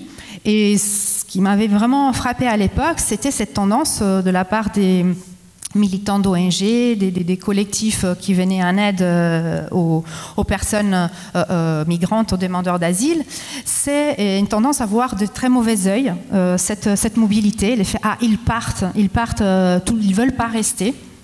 Donc, euh, comme s'ils prenaient de manière très personnelle, en fait, cette, euh, cette, mobilité comme une forme de refus, comme une forme de euh, mépris pour l'aide, en fait, qu'il était en train de, leur, proposer, et un refus, voilà, de ce pays qui, ces ONG essayaient de rendre plus, plus accueillant avec leurs programmes, etc. voilà, tous les... Et après, d'un point de vue vraiment pratique, c'était très frustrant frustrant, en fait, tous ces rendez-vous auxquels, euh, au final, la personne ne se présente pas, tous les cours de langue qui euh, finalement s'avère très utile. Pourquoi À quoi sert apprendre le bulgare pour euh, quelqu'un qui euh, voilà, rêve de faire sa vie en, Suède?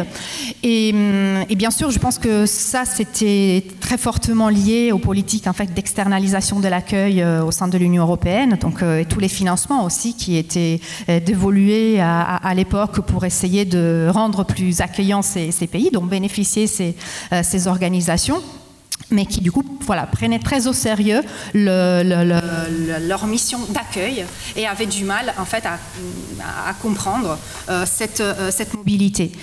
Il y avait certes, euh, j'ai rencontré quelques acteurs qui, s'engageaient dans, ces domaines. Je pense notamment à une association qui s'appelle Civico, Zero à, Rome. Et c'était aussi un, voilà, un petit réseau autour du, prêtre des Subotica, donc en Serbie mais c'était toujours des actions très euh, controversées, des personnes qui devaient travailler dans, la discrétion et qui, bah, travaillent souvent euh, plus volontiers avec des mineurs non accompagnés. Euh, vis-à-vis de quels voilà, c'était plus légitime de, enfin, c'était plus légitime de favoriser leur mobilité parce que voilà, ces, mineurs étaient peut-être en train d'essayer de rejoindre des pays, des membres de leur famille ailleurs. Donc, pour moi, 2015 voilà, mm, constitue un, tournant de ce point de vue-là, euh, parce qu'il y a toute une série de euh, collectifs, souvent euh, collectifs qui naissent dans les zones frontalières, qui ont pour mission justement de accompagner cette mobilité, voire parfois de, la, rendre, possible, et pour qui la, mission, favoriser la mobilité devient la forme de l'engagement. Plus euh, euh, l'accueil, ce n'est plus euh, défendre les respects des droits de l'homme dans, son pays, le rendre accueillant, mais c'est effectivement aider à, passer. Donc c'est quand même un positionnement éthique, idéologique différent, et ça implique évidemment aussi une prise de distance politique et éthique vis-à-vis des, autorités nationales plus voilà, autres. Et tout dernier point, euh, donc euh, je pense que ce n'est pas que euh, ces, nouvelles, associations, ces nouveaux collectifs qui, naissent à ces moments-là, qui sont travaillés, exemple pour la question de la mobilité, mais dans les cadres de mes entretiens, j'ai aussi pu m'entretenir avec des personnes qui travaillent pour des ONG plus traditionnelles, plus consolidées, comme par exemple en Italie le, le CIR, le Consiglio Italiano per i Rifugiati, qui commence à être travaillé par cette question de la mobilité, notamment justement ceux qui travaillent avec les mineurs euh, non accompagnés, euh, se rendent compte en fait que dans leur domaine d'intervention juridique, ils se retrouvent face à toute une série d'obstacles pour pouvoir réellement en fait œuvrer aux regroupements familiaux, à, voilà, aller un peu dans le sens de ce que ces mineurs non accompagnés leur demandent. Donc voilà la dernière hypothèse que je présente aujourd'hui. Est-ce que voilà comment la, mobilité est en train de euh, travailler en fait le monde des, ONG, des associations? Merci.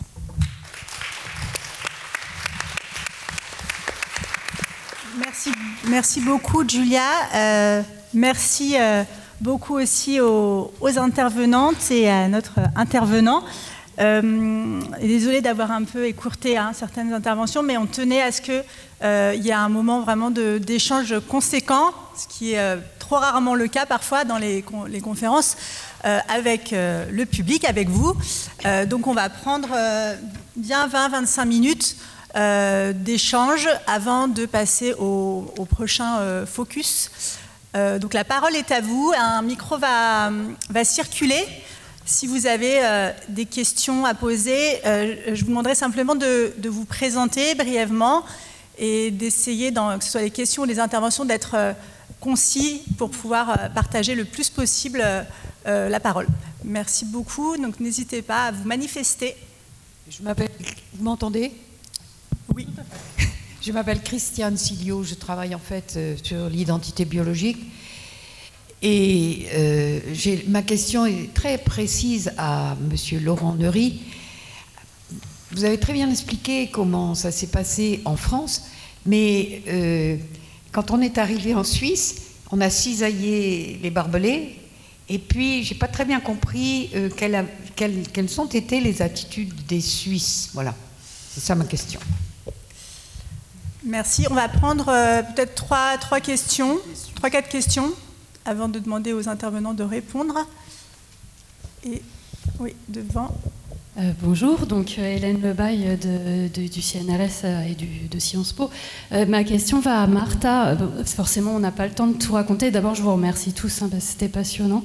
Euh, mais dans ce processus de, criminalisation et donc de, mise en place de procès judiciaires contre les associations, est-ce que vous pourriez quand même nous dire un petit peu quels sont les résultats? Est-ce qu'il y a eu, euh, euh, voilà, effectivement, des peines de manière régulière? Est-ce que c'était plus compliqué que ça et certains procès sont tombés un peu sans résultat. Et aussi, euh, une petite question en plus, c'est est-ce que parfois euh, l'État, alors j'imagine que c'est l'État qui porte plainte, ou enfin, voilà, qui porte plainte déjà, si vous pouviez nous préciser ça, euh, ou qui enclenche les procès, est-ce que parfois des gardes-côtes italiennes qui n'auraient pas respecté, parce qu'on a parlé plusieurs fois de désobéissance, qui n'auraient pas respecté les politiques de son ministère, auraient pu être poursuivis en justice? Voilà.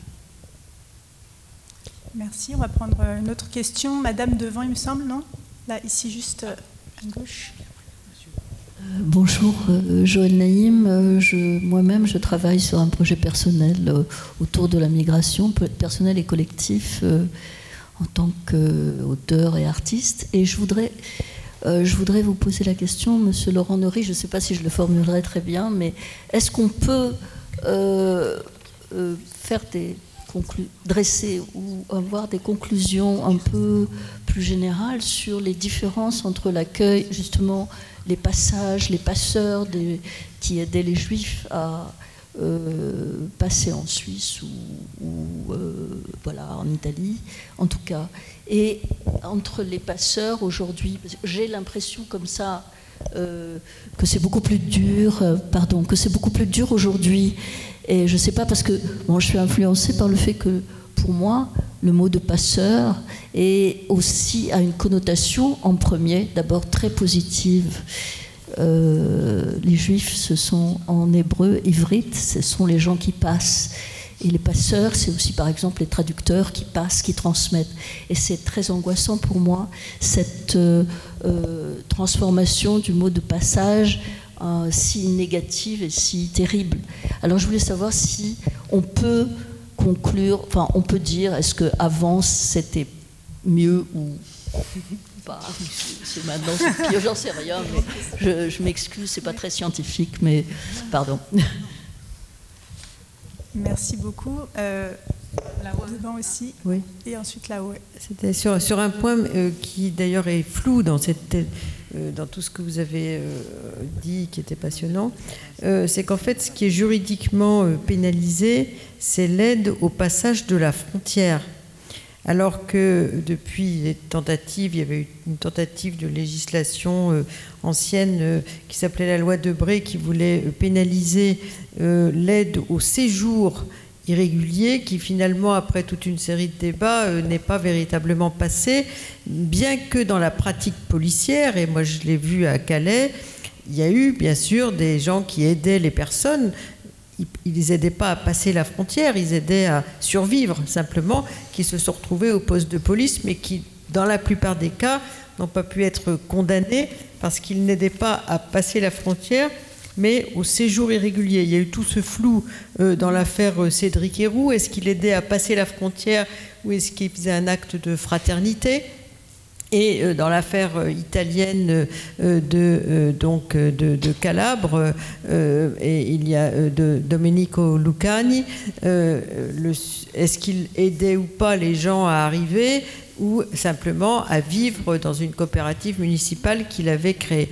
Donc dans la criminalisation, il y a l'aspect, euh, le texte juridique, c'est l'aide au passage irrégulier de la frontière, mais dans la pratique, on inclut très souvent dans la pratique policière une criminalisation de l'aide au séjour et non plus à la traversée de la frontière. Et ça, je crois que c'est un aspect qu'il faut un petit peu distinguer, même si dans la politique publique, ce n'est pas très distinct, parce que très souvent, les policiers criminalisent l'un et l'autre euh, dans leur recherche des sans-papiers.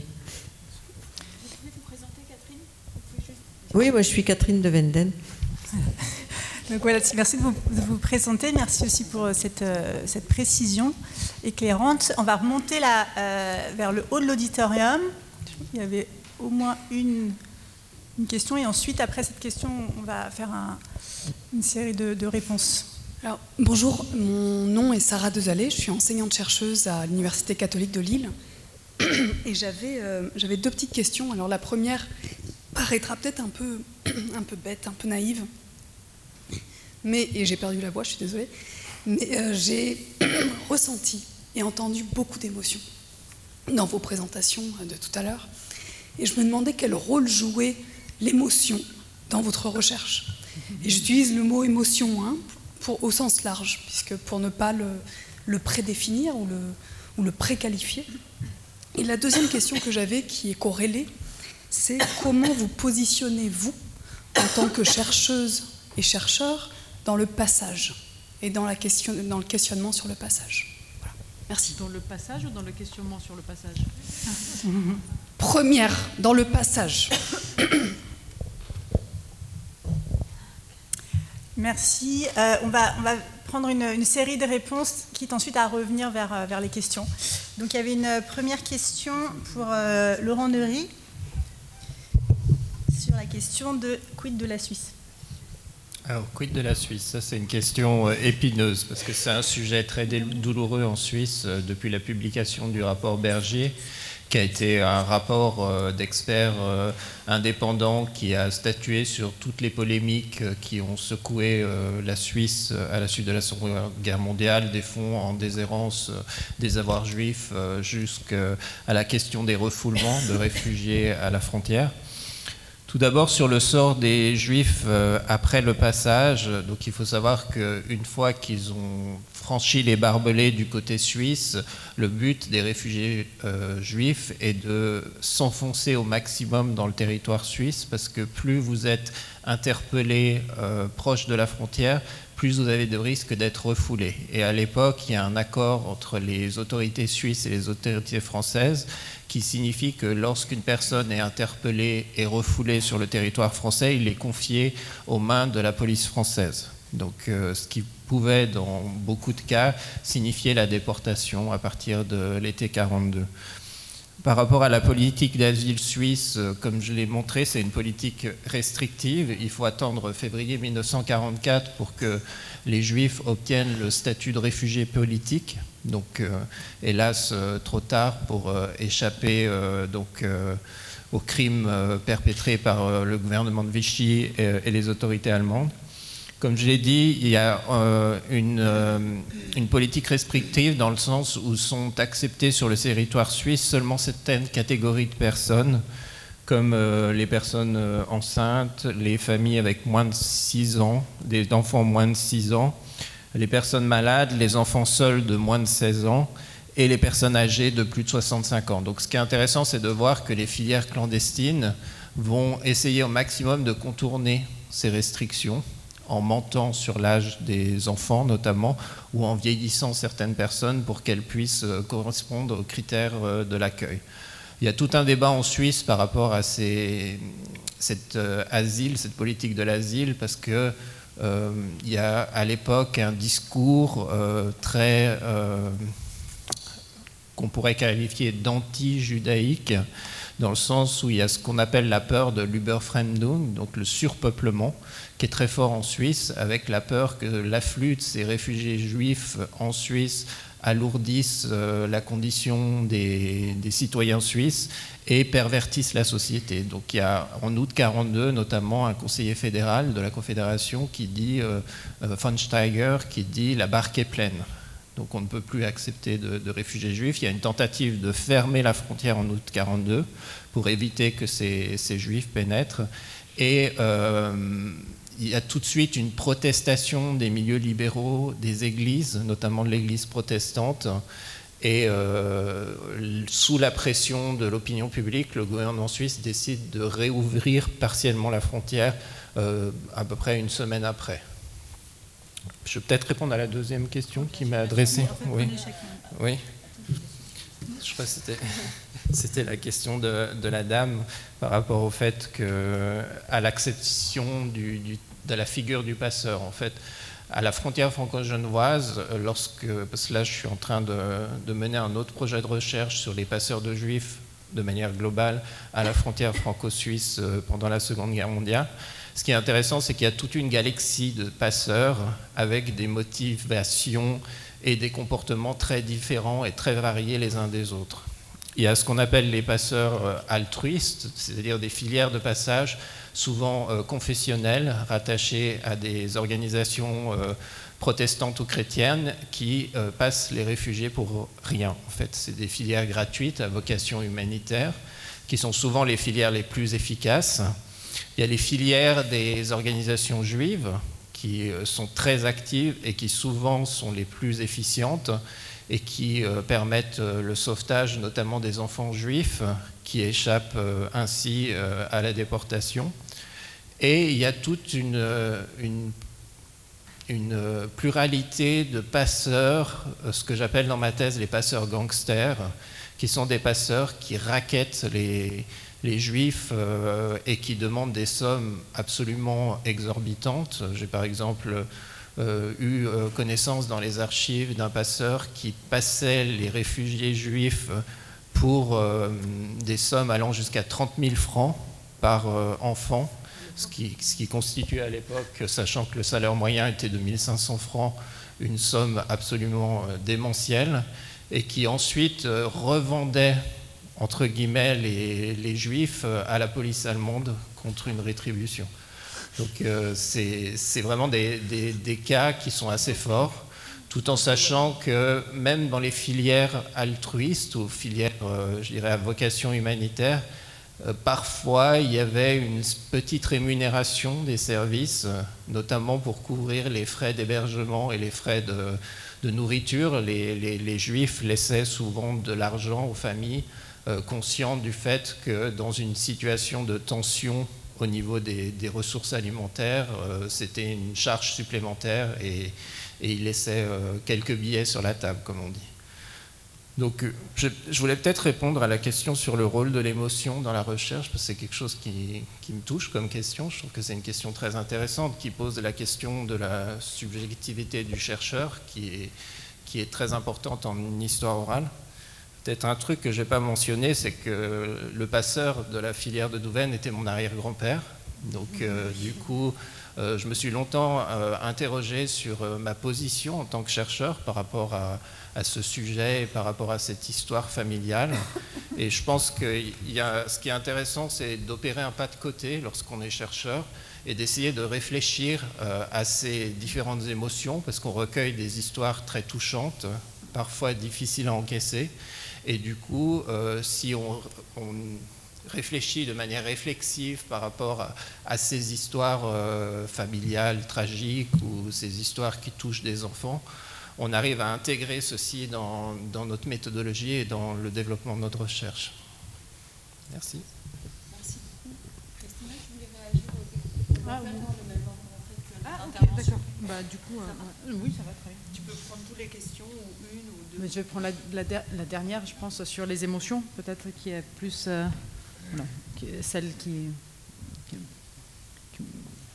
Euh, c'est- pas très facile de, répondre à, ça. Euh, J'essaye d'y réfléchir aussi, mais j'ai pas vraiment de réponse. J'ai quand même noté euh, deux mots, et c'est la colère et l'indignation. Je pense que c'est les deux, euh, les deux grosses émotions qui, qui m'animent et qui me- qui m'animent depuis, depuis tout le temps, et depuis que j'étais petite et avant que j'étais euh, chercheuse euh, ou, euh, ou affiliée à l'université. Et cette colère et indignation, pour moi, est, quand même un, élément euh, qui est indispensable pour travailler, euh, je pense, sur et pour plus de justice sociale et spatiale. En tant que géographe, je pense que je mets toujours cette question de la, justice spatiale. Et je pense que sans ça, euh, ben, simplement, on ne pourrait pas faire ce qu'on est en train de faire.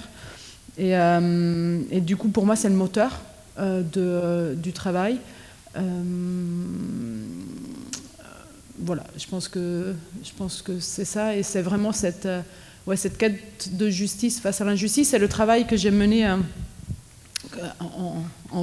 en, collectif, le, fait de le travailler en collectif, je pense que c'est aussi très important et, parce, que, voilà, parce que parfois on a des moments où c'est un peu plus dur que d'autres et puis pour les collègues ça va un peu mieux et donc du coup on s'appuie sur, euh, sur, les autres, sur les autres personnes.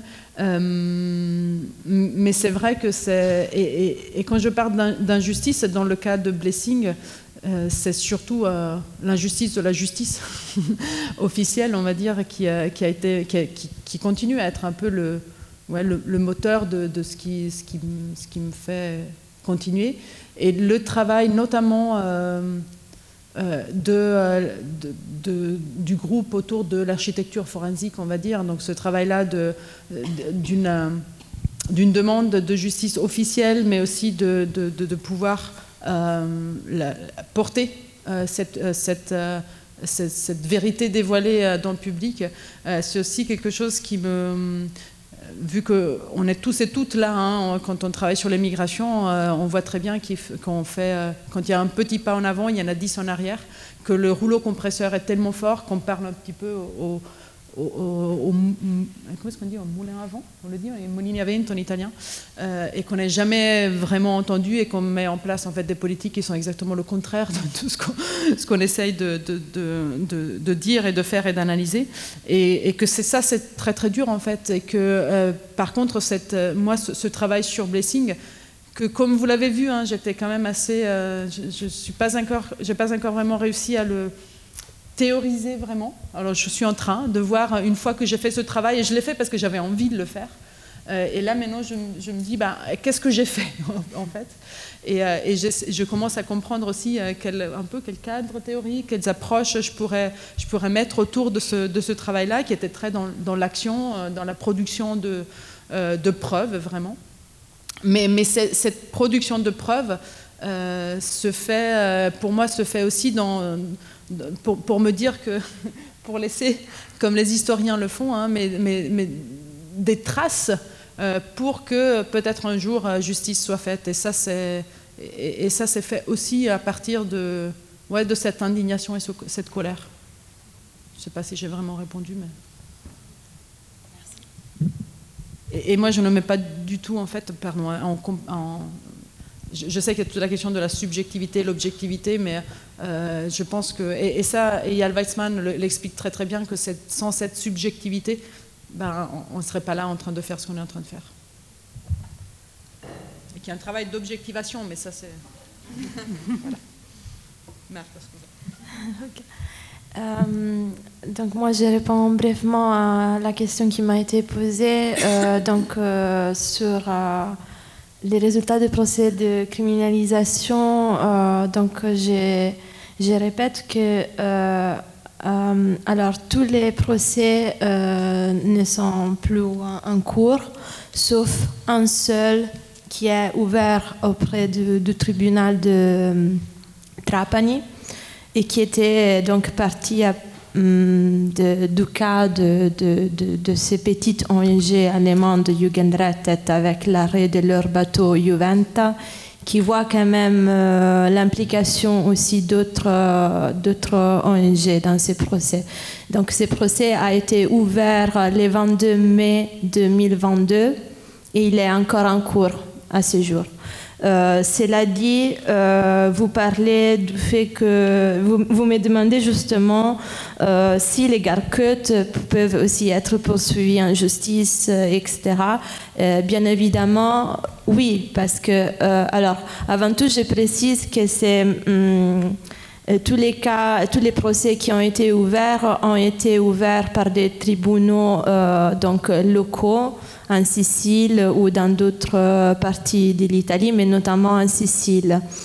Euh, ensuite, il y a certains cas qui peuvent être portés à l'attention d'autres, d'un magistrat, d'un, euh, tribunal, et, qui donc peut amener à la poursuite en justice. Euh, des gardes-côtes euh, ou de capitaines, par exemple, de commandants de, bateaux commerciaux qui ont opéré euh, contre les, la loi, contre les conventions internationales qui concernent le sauvetage et aussi contre les conventions internationales de Genève.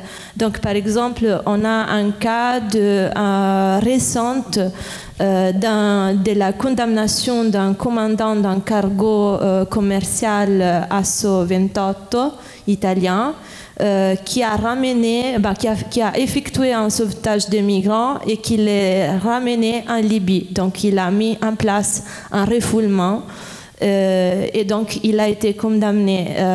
donc de ce que j'ai pu voir aussi dans les dernières années, mais euh, aussi dans la dernière partie de mon terrain, euh, cette question qui est pas seulement les ONG, euh, qui à la fin en, sont sortis bien de tous les procès, mais surtout d'autres acteurs peuvent être poursuivis, au contraire, pour, ne pas avoir respecté euh, donc les conventions internationales euh, secours en, mer et de la Convention de Genève.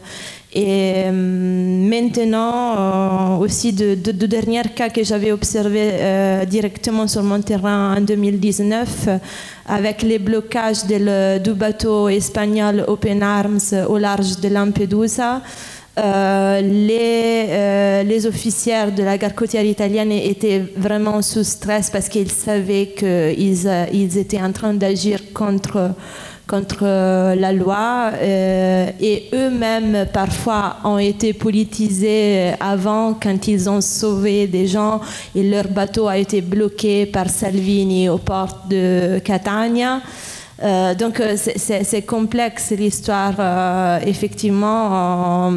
En, tout cas, c'est toujours la loi italienne et les conventions internationales qui priment sur les décisions politiques. Donc même si les ministres de n'importe quel gouvernement italien donnent l'ordre de se comporter dans, une certaine manière, à la fin, tout, le monde peut être poursuivi en justice pour ne pas respecter à la fois les conventions internationales et la loi italienne parce que les conventions internationales euh, sont réceptées dans, dans les systèmes judiciaires italiens étant donné que l'Italie a ratifié ces conventions-là.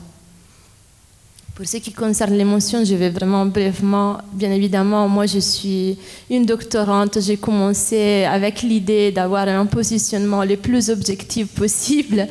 Mais euh, juste, en, juste en racontant l'épisode, donc les, les, cas que j'ai racontés avant, euh, c'est vraiment difficile de, de, rester froid et de ne pas être euh, mêlé dans, dans, oui, voilà. C'est impossible justement dans un moment dans lequel, euh, dans lequel j'étais sur le terrain et il n'y avait pas vraiment de communication entre les ONG et la garde côtière italienne.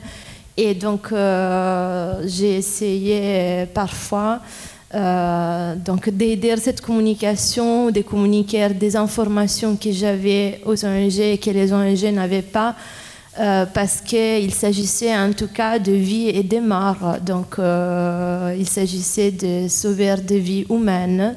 Et donc, dans ces cas-là, c'est très, impossible de voilà, de, prendre la distance, absolument pas possible. Mais euh, évidemment, c'est très difficile pour une chercheuse euh, jeune et, et, après de faire le travail d'objectivation de tout ça. Et c'était un terrain difficile en tout cas. On m'a permis de juste prendre le micro à deux minutes pour vous dire, et je, reviens sur quelque chose que Catherine Wittol de Veden a dit sur, sur Mimo Lucano pour vous rappeler que le 20 septembre, donc dans une semaine, il y aura la plaidoirie finale de la défense dans le cas du procès de Mimo Lucano, l'ancien maire de, de Riace et que euh, bah, la situation sur place est très préoccupante et que Mimo est très préoccupé du résultat. Ils ont changé euh, le procureur. Bon. Euh, donc il y aura, voilà, ça sera 20 septembre, c'est la plaidoirie finale et, et après, au courant mois de septembre-octobre, il y aura ben, le résultat. Et c'est, je pense que vous savez, éventuellement une condamnation jusqu'à 10 ans de, de prison et un demi-million d'euros d'amende pour ce maire qui a accueilli euh, de manière inconditionnelle des personnes exilées euh, sur son, dans son village en Calabre.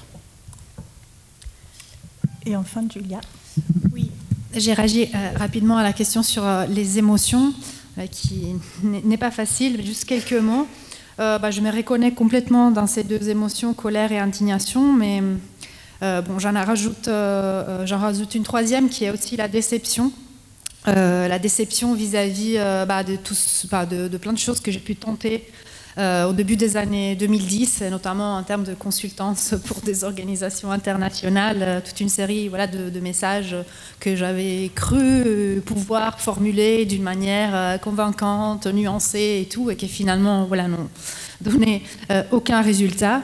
Et tout ça, euh, enfin, contrairement à, toi, Christina, hum, ça a résulté un peu dans une sorte de paralyse. Euh, ça n'a pas été moteur de, de, quoi que ce soit, mais plutôt d'une situation de retrait et d'un voilà, un sentiment aussi d'impuissance de ne pas arriver à trouver la manière de conjuguer donc voilà, la, la, la recherche et, l'engagement. Donc, euh, bah, ce projet est une première tentative en fait de, conjuguer les deux. Donc, euh, effectivement, il y a tout un voilà. Un, une, un, cadre théorique, une, une recherche voilà, qui, tient à, peu près, mais il y a aussi, surtout, voilà, après, tout un projet de, voilà, d'idées de, dissémination euh, de, voilà, d'initiatives qui vont pas être juste euh, voilà, de la dissémination de ces résultats de recherche euh, de, ces trois ans, mais j'ai toute une série déjà de choses euh, à dire après avoir enquêté pendant presque plus que 10 ans maintenant, ou 15 ans, sur les, demandeurs d'asile afghans. Et donc voilà, ces projets comme une tentative bah, d'une part de prendre un peu de, distance euh, par rapport à cette colère et indignation et euh, voilà, à repousser les moments où je pourrais voilà, les exprimer d'une manière euh, peut-être euh, voilà, qui sera plus efficace, plus entendue, je ne sais pas, je l'espère. Peut-être l'art nous aide aussi hein, et donc je reprends euh, l'intervention la, manière aussi de bon dans, le travail vous l'avez vu dans le travail de border forensics et de l'architecture forensique la question esthétique est aussi très importante donc c'est un volet c'est une il y, a toute une réflexion que, voilà, que moi je découvre, parce que je, découvre leur, leur, travail aussi en le faisant avec eux. Mais c'est vrai que euh, l'art et donc en lien avec les émotions, c'est très important. Je pense que ça peut aussi nous aider. Je pense que c'est pas un hasard que beaucoup de personnes qui travaillent, chercheurs et chercheuses surtout, qui travaillent sur, sur l'immigration, ça se rapprochent quand même aussi de milieux artistiques, de personnes qui ont une autre manière de, créer. Euh, de, faire de la recherche, euh, recherche, action, recherche, création. Hein. Donc on est aussi dans, ces registres-là et, et, que ça aide peut-être aussi à canaliser les émotions et de faire passer le message euh, de, manière, de manière un peu différente.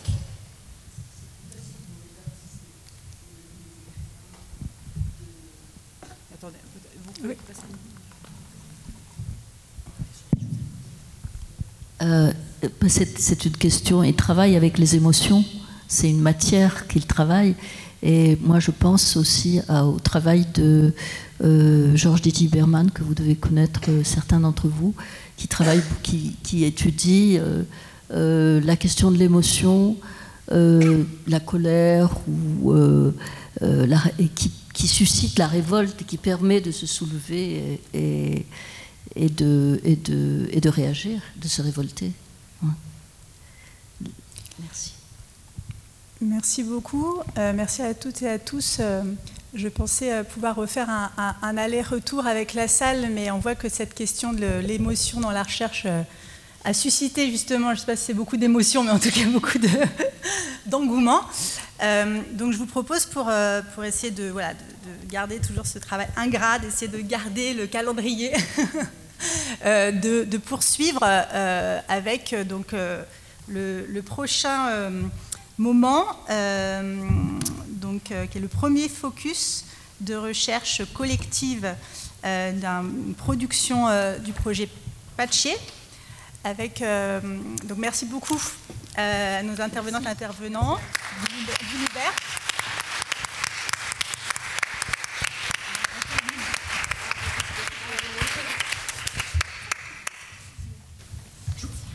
Et bienvenue donc à à Pauline Brucker, euh, qui est maîtresse, de conférence à l'Université de Rouen, et qui va donc euh, nous présenter. Je laisse s'installer. nous présenter euh, l'ouvrage collectif Exil et politique, l'espace-temps de la politisation. le temps de en place. Tout va bien. Merci. Euh, merci à tous de rester encore un tout petit peu. Je pense que j'en aurai pour moins longtemps que le temps qui m'a été attribué. Donc euh, rassurez-vous, on est bientôt parti pour manger. Euh, moi aussi j'ai faim.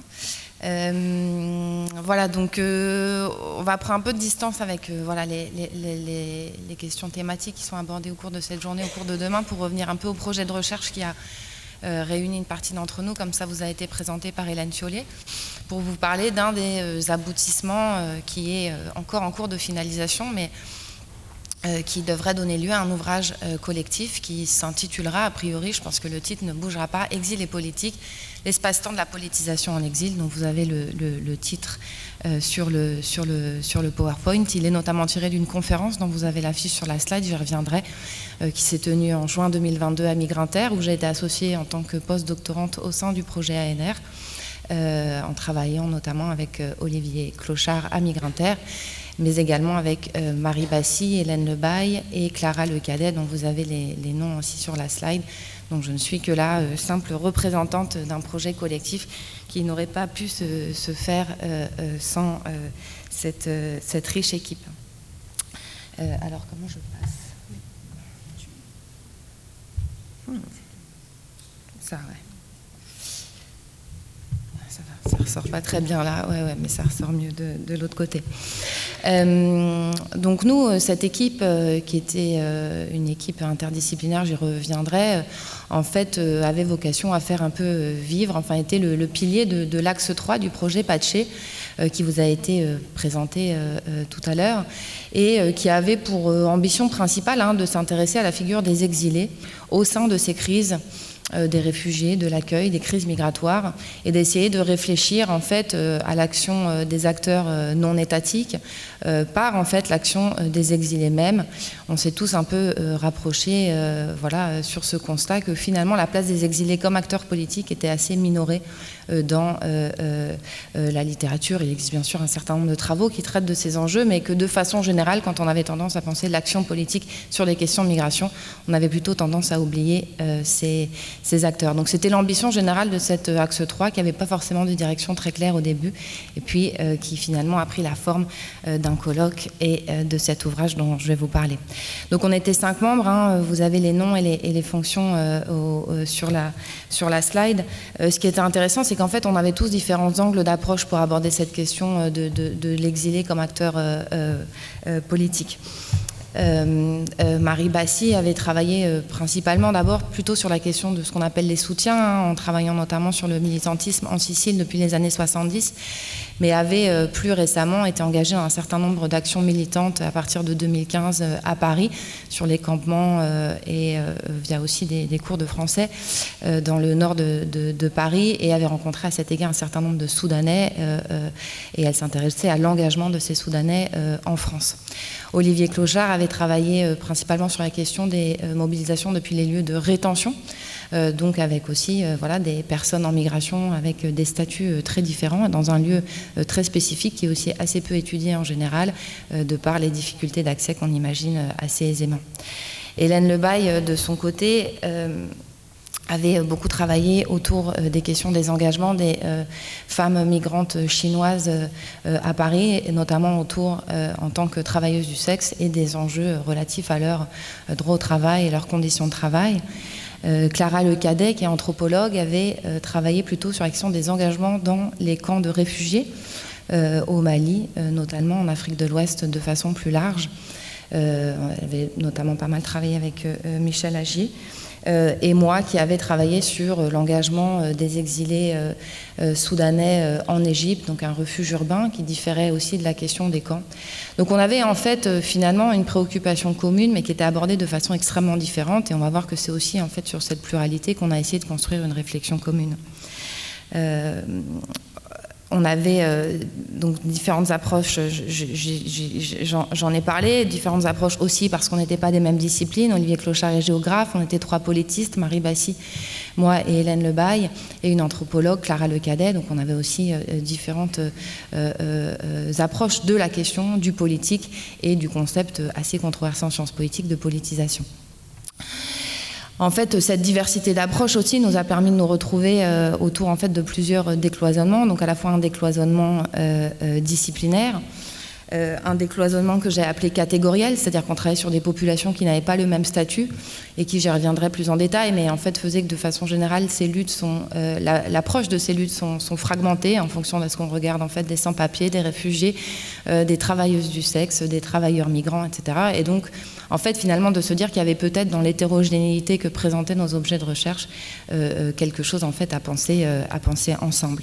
Et puis un décloisonnement géographique aussi, parce qu'on travaillait pas sur les mêmes aires, et aussi l'envie de venir un peu décloisonner l'approche nord-sud hein, qu'on retrouve assez souvent, parce que euh, euh, le politique euh, au nord a une, voilà, une, épaisseur souvent un peu plus facile à appréhender par les outils de recherche qui sont les nôtres. on peut se mobiliser sur des places publiques, on peut, voilà, même si c'est pas forcément facile, mais des formes de mobilisation qui ne se donnent pas nécessairement à voir au sud. Enfin, en tout cas, d'essayer de penser, malgré les diversités de formes que prennent ces luttes, de penser ensemble en fait la façon dont on se mobilise en tant que en tant qu'exilé dans différents euh, pays du, monde. Donc c'est comme ça qu'est née un peu cette idée de ce projet, hein, euh, exil, euh, exil et politique. L'objectif principal, c'était donc d'interroger les formes plurielles de la politisation entraînée par l'exil c'est-à-dire en fait la façon dont l'expérience de l'exil influençait à la fois les trajectoires sociopolitiques, les représentations politiques, les savoirs, les, savoirs les formes de l'engagement, euh, et participer en fait d'une politisation euh, euh, particulière. On s'intéressait donc à cet objet relativement singulier, en fait, qui était le rapport aux politiques en migration. On s'intéressait à cette question à partir de deux notions centrales, la politisation, euh, je ne sais pas s'il y a beaucoup de politistes dans la salle, mais c'est une notion qui est assez controversée. Hein, comme tous ces concepts en ion, on, y met souvent un peu, un peu ce qu'on veut. Donc euh, la, politisation revêt dans la littérature euh, voilà, une hétérogénéité de, signification en fonction qu'elle considère en fait une politisation vis-à-vis de ce que Bourdieu appellerait le champ politique institué, hein, donc aller voter, etc. ou voilà, participer à l'action politique de façon plus instituée, ou de façon beaucoup plus large en fait de ce se politiser, de créer des, des, conflits sur un certain nombre de dimensions de la vie sociale qui nous concernent, par exemple la politique d'accueil. La deuxième notion, c'est la question de l'espace-temps qui a été centrale aussi dans la réflexion qu'on a euh, menée pour essayer de penser aussi cette politisation à la fois à travers l'espace et pas seulement dans l'idée d'un ici et d'un là-bas, hein, d'une espèce de dualité d'endroits qui serait celle auquel seraient confrontés euh, les migrants, euh, justement en essayant de montrer que finalement les trajectoires migratoires aujourd'hui étant devenues de plus en plus complexes, de plus en plus longues et de plus en plus fragmentées, en fait les personnes en migration passent par un certain nombre de lieux dans lesquels ils passent un certain nombre d'années et donc en fait d'essayer de penser cette pluralité des espaces comme un facteur euh, d'influence euh, du rapport aux politiques. La question du temps aussi, hein, d'essayer de penser le temps long, qui est une ambition euh, pas forcément facile à mener en recherche, parce qu'elle demande la mise en place d'enquêtes longitudinales, de longue durée, mais en tout cas d'essayer de penser ce que le temps faisait à cette mobilisation, donc de jouer autour de ces, de ces deux dimensions. L'ambition était aussi vraiment d'essayer d'appréhender euh, cette question à partir de, cas d'études empiriques. On a aussi beaucoup de contributions de doctorants qui reviennent euh, euh, du terrain. Donc voilà, je fais une petite pub aussi pour l'ouvrage. Il sera normalement assez agréable à lire parce qu'il y a beaucoup de matière. voilà, et l'idée c'était vraiment d'observer par, les, pratiques en fait quotidiennes du rapport aux politiques. c'est ces, euh, euh, différents euh, cas que je vais vous présenter dans un instant. L'intérêt pour ces objets, en fait, il venait de...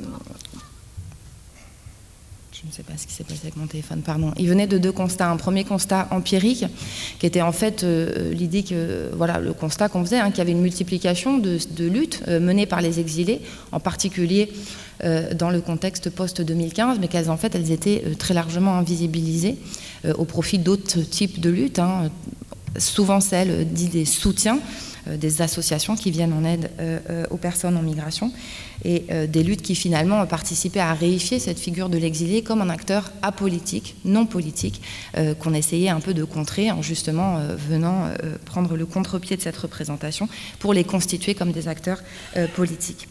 Un constat théorique aussi, c'était que finalement cette question des luttes des exilés était assez peu présente euh, dans la littérature. Euh, euh, qui avait euh, énormément de choses qui avaient été écrites sur les militants en exil. Donc je vous ai mis un certain nombre de, références, qui sont absolument pas exhaustives. Hein. la question de justement comment des professionnels de la politique ou des militants très aguerris dans cet engagement politique recomposaient leur engagement à distance, qui n'était pas tout à fait ce qu'on voulait regarder, ou d'autres travaux sur la question plutôt des sans-papiers ou du travailleur migrant, qui était en lien plutôt avec la sociologie du travail, voire la sociologie du syndicalisme, et qui encore une fois en fait présentait un aspect de cette question assez fragmentée. Euh, ou euh, encore l'importance de la littérature sur les soutiens, j'en ai un peu déjà parlé. Bref, en fait, dans cet euh, état de l'art hein, qu'on a essayé de dresser, on se disait que finalement peu nombreux étaient les travaux à poser le regard sur nos objets divers, c'est-à-dire à la fois des trajectoires fragmentées de politisation, des engagements hors du champ politique institué. Euh, voilà, comment on se mobilise dans un camp de réfugiés, comment on se mobilise euh, dans euh, des camps de réfugiés, que ce soit en Grèce ou ailleurs, comment on se mobilise avec des statuts, des statuts socio-professionnels, socio-économiques précaires, etc. et parfois des engagements peu visibles, hein, infrapolitiques, pour parler ici avec James Scott, c'est-à-dire voilà, des engagements qui sortaient un peu de l'entendement habituel qu'on a de la question de l'engagement politique. Et donc c'est à la fois pour répondre à ces angles morts de la littérature qu'on a euh, monté ce, projet, et aussi pour répondre à ce qui nous est apparu comme une nécessité politique, en fait, de faire valoir dans ces luttes euh, cet acteur qu'on euh, voyait trop rarement, les, exilés. je ne sais pas du tout, en fait, j'ai l'impression que je parle pas mal, donc je vais... ok. Donc en fait, dans cet objectif, enfin dans cette optique, il s'agissait de dépasser un certain nombre de contraintes qui pèsent sur l'étude de cet objet. C'est-à-dire que c'est pas seulement que les gens ne se sont pas intéressés à cette question, c'est que c'est aussi euh, une question qui n'est pas facile à traiter euh, sur le plan euh, empirique. je parlais des trajectoires migratoires fragmentées. c'est implique en fait de suivre des exilés dans différents pays de vie sur le temps long. Ça implique la mise en place de protocoles de recherche qui ne sont pas forcément faciles à mener surtout que parfois ça implique des recherches dans des pays qui sont assez difficiles d'accès. Je pense par exemple à la Libye, c'est une question qui est très bien expliquée dans l'ouvrage de Camille Schmoll, Les damnés de la mer. Hein. On voit bien qu'on est obligé de reconstruire un certain nombre de faits qui se passent dans des pays auxquels on n'a pas accès. Mais donc cette question voilà, pose aussi voilà, cette question de, de l'étude du politique en migration un certain nombre de contraintes relativement tout d'abord à cette question des trajectoires fragmentées. Elle demandait aussi de penser ensemble hein, la diversité des acteurs, euh, j'en ai déjà parlé, de s'affranchir en fait de la question des catégories produites par l'action publique, c'est-à-dire de ne pas se laisser piéger parce que Abdelmalek Sayad appellerait la pensée d'État, et d'essayer vraiment en fait de penser la condition d'exilé au-delà des catégories qui sont imposées à ces acteurs pour justement euh, euh, voilà, venir reconstituer ce, fait social, hein, on pourrait dire, de, la politisation des exilés, que, voilà, qui était en tout cas une de nos ambitions. Et puis aussi euh, de penser euh, les luttes, ces luttes migratoires en fait par le bas, hein, par la figure des subalternes, de ces superflus, on pourrait dire aussi, qui euh, un terme mobilisé par Zygmunt Bauman que vous connaissez sûrement, grand sociologue dont, on peut s'inspirer, et donc qui permet aussi d'ouvrir sur le plan théorique un certain nombre, en fait, de voilà, qui permet aussi d'ouvrir un petit peu les, les œillères, c'est-à-dire de penser en fait comment on s'engage quand on n'est pas capable de s'engager dans une manifestation, par exemple, parce que le contexte, pour différentes raisons, ne le permet pas. Ah pardon, j'ai oublié, ça c'est ce que je viens de vous dire, alors je vais passer cette slide, je suis désolée.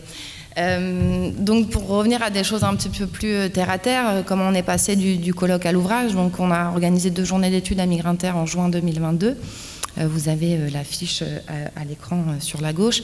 Et puis assez vite nous est venue l'idée hein, qu'on avait finalement déjà avant le colloque de, faire quelque chose de cette matière. On a reçu, on a reçu beaucoup, de, beaucoup de contributions. On était les premiers surpris. Ça nous a demandé beaucoup plus de travail voilà, d'opérer un tri que ce qu'on avait envisagé. Beaucoup des contributions portaient aussi sur la question des soutiens, qui montrent aussi en fait la prégnance quand même de cette question des acteurs non étatiques par l'entrée des soutiens et qui était encore une fois euh, voilà, euh, ce que nous, on ne cherchait pas à faire et qui est fait par ailleurs par d'autres collègues euh, et, qui font ça extrêmement bien.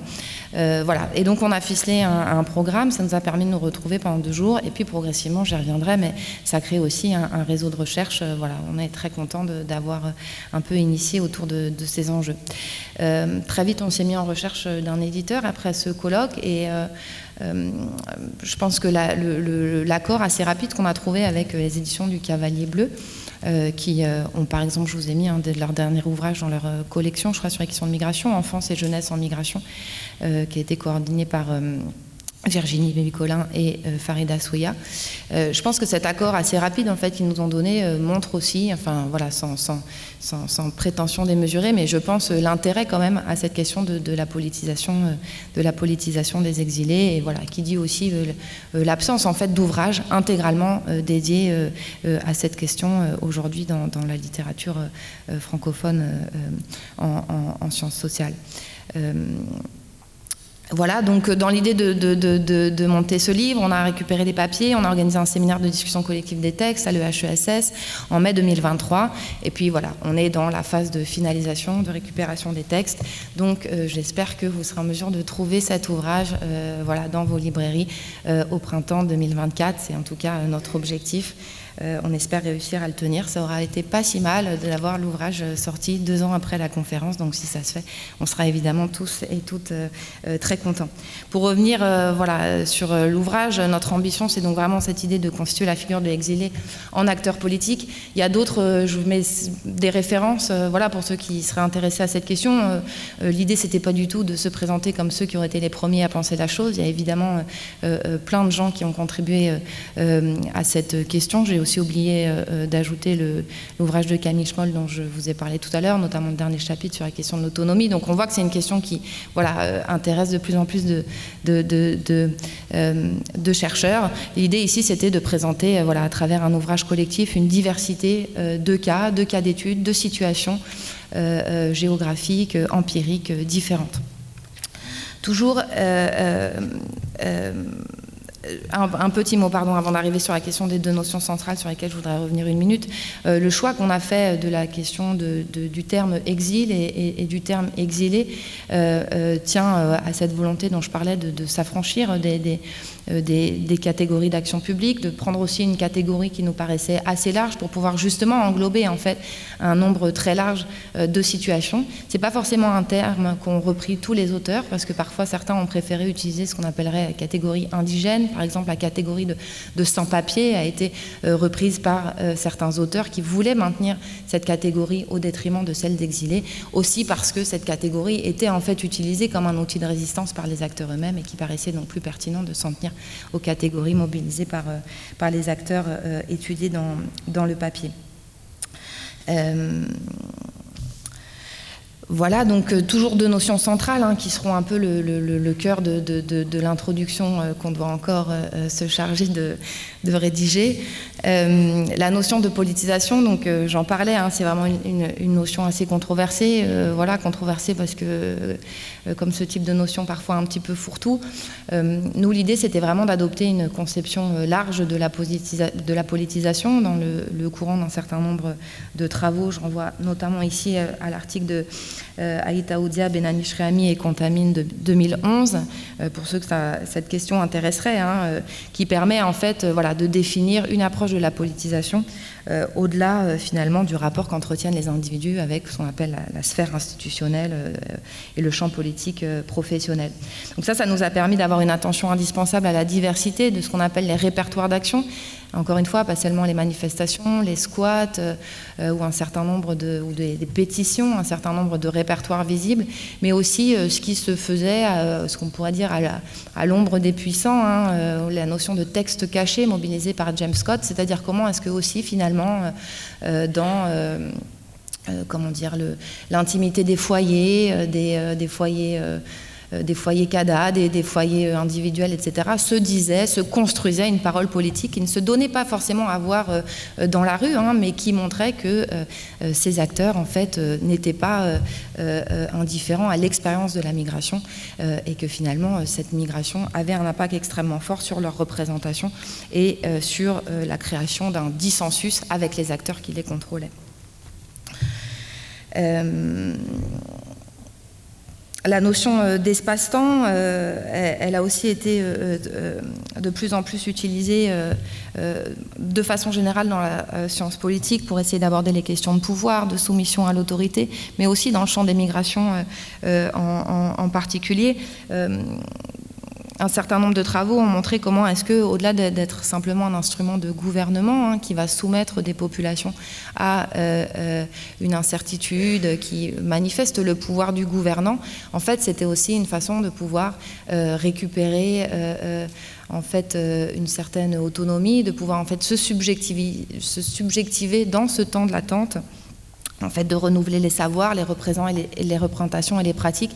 Notre ambition était d'essayer de penser cette attente euh, euh, précaire, en fait, quelles que soient les diversités des situations qu'on a évoquées dans un camp de réfugiés, en tant que sans-papiers, euh, de penser cette attente comme en fait un temps plein, un temps de recomposition des savoirs, des représentations, et donc en fait d'essayer d'inverser un, courant dans la littérature qui était aussi de penser ce temps-là comme un seul temps vide dans lequel finalement avait cours beaucoup de violence ce qui est évidemment pas quelque chose qu'on euh, renie dans, l'ouvrage, mais on essaie de penser aussi au-delà de ces violences, de se voir ce qui, euh, dans, les interstices de, ces difficultés rencontrées dans les attentes, se fait en termes de politisation.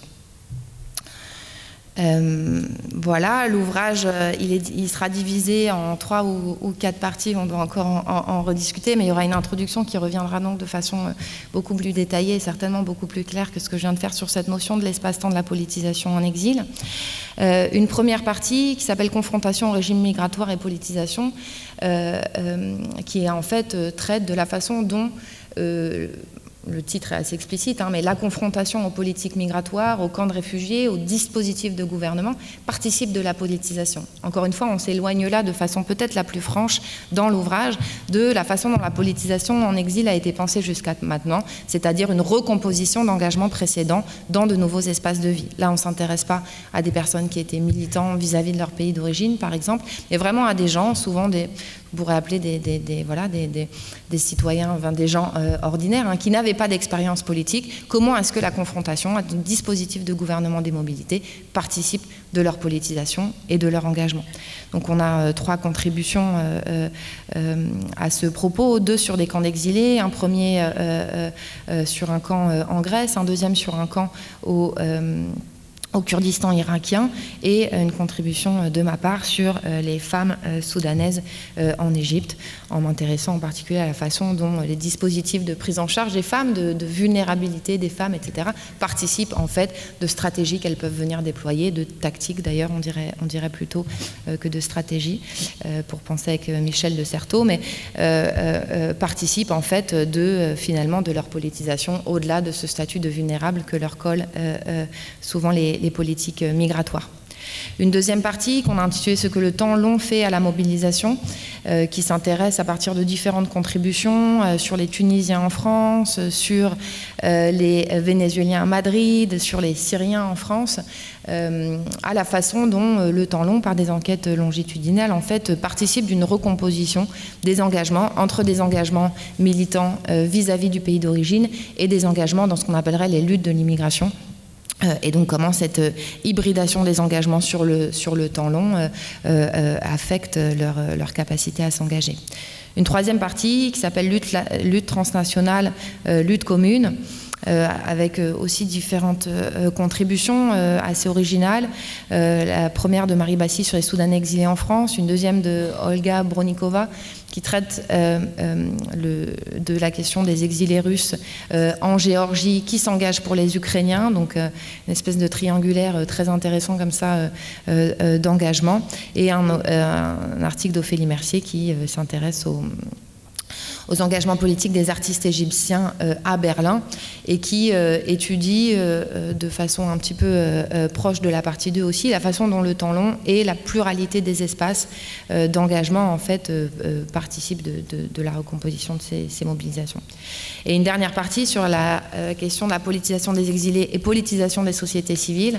Donc là, je ne me contredis pas avec tout ce que je vous ai dit sur notre envie de ne pas travailler sur les soutiens. On a essayé de prendre un petit peu autocollant ne veut définitivement pas coller sur ma chemise, euh, de prendre le contre-pied de ce qui est fait habituellement, c'est-à-dire de penser en fait la façon dont les soutiens donc, euh, qui recouvre un certain nombre, une pluralité d'acteurs euh, associatifs, de collectifs informels, etc., en fait, dans leur mobilisation, entraînent dans leur sillage la participation euh, d'exilés. On a essayé de renverser, en fait, un petit peu la vapeur, si j'ose dire, pour penser comment est-ce que la mobilisation des exilés eux-mêmes participait, en fait, de la politisation des sociétés civiles.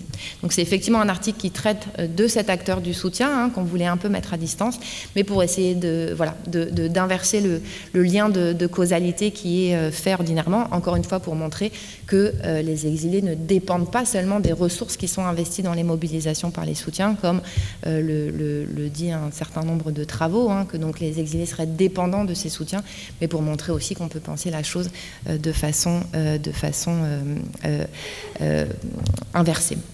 On a encore une fois un certain nombre de euh, euh, euh, contributions. Rémi Carcelet sur le cas des Kurdes en France, Yuri Louvertongen sur le cas des, des sans-papiers mobilisés en Belgique, en particulier à Bruxelles, Hélène Lebaille et Yann Chuang sur les, expériences des immigrés chinoises en Ile-de-France, et puis un dernier article qui essaie de prendre un petit peu de hauteur et qui s'intéresse en fait, à travers la contribution d'Alison Bouffet, qui est doctorante en philosophie, en fait à la question de justement cette façon dont l'immigré peut venir politiser les sociétés d'accueil en faisant une relecture euh, de Jacques Rancière, que j'imagine évidemment tout le monde connaît sur la question de euh, euh, la, politisation, et d'essayer de relire un peu son œuvre, justement à l'aune de ce renversement, si vous voulez, de causalité qu'on essaie de faire.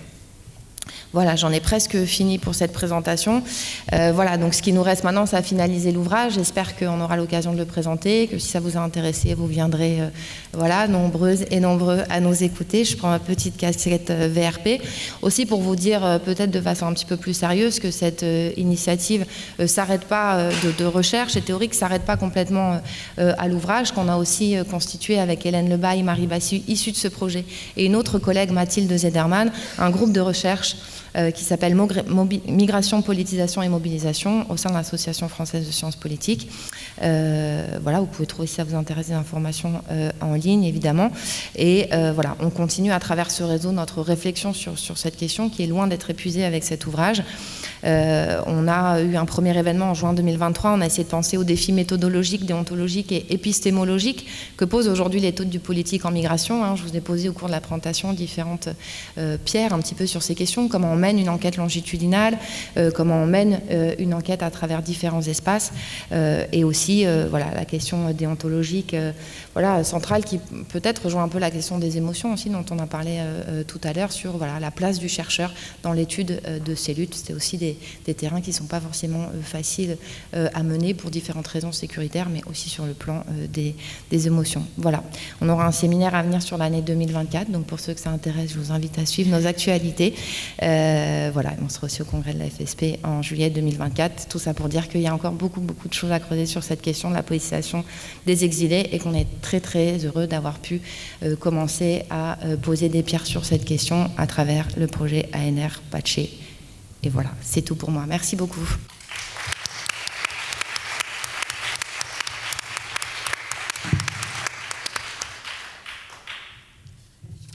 Merci beaucoup, Pauline. Euh, je me permets une toute petite remarque euh, euh, sur, ce, qui, a été dit. Je pense que ça illustre bien ce que tu disais, Hélène, au début de ta présentation, comment un projet de recherche, en l'occurrence Patché, peut être finalement l'occasion de perpétuer, renouveler des collaborations scientifiques thématiques dans, la, dans la durée. Donc c'est assez, assez exemplaire de ce point de vue-là.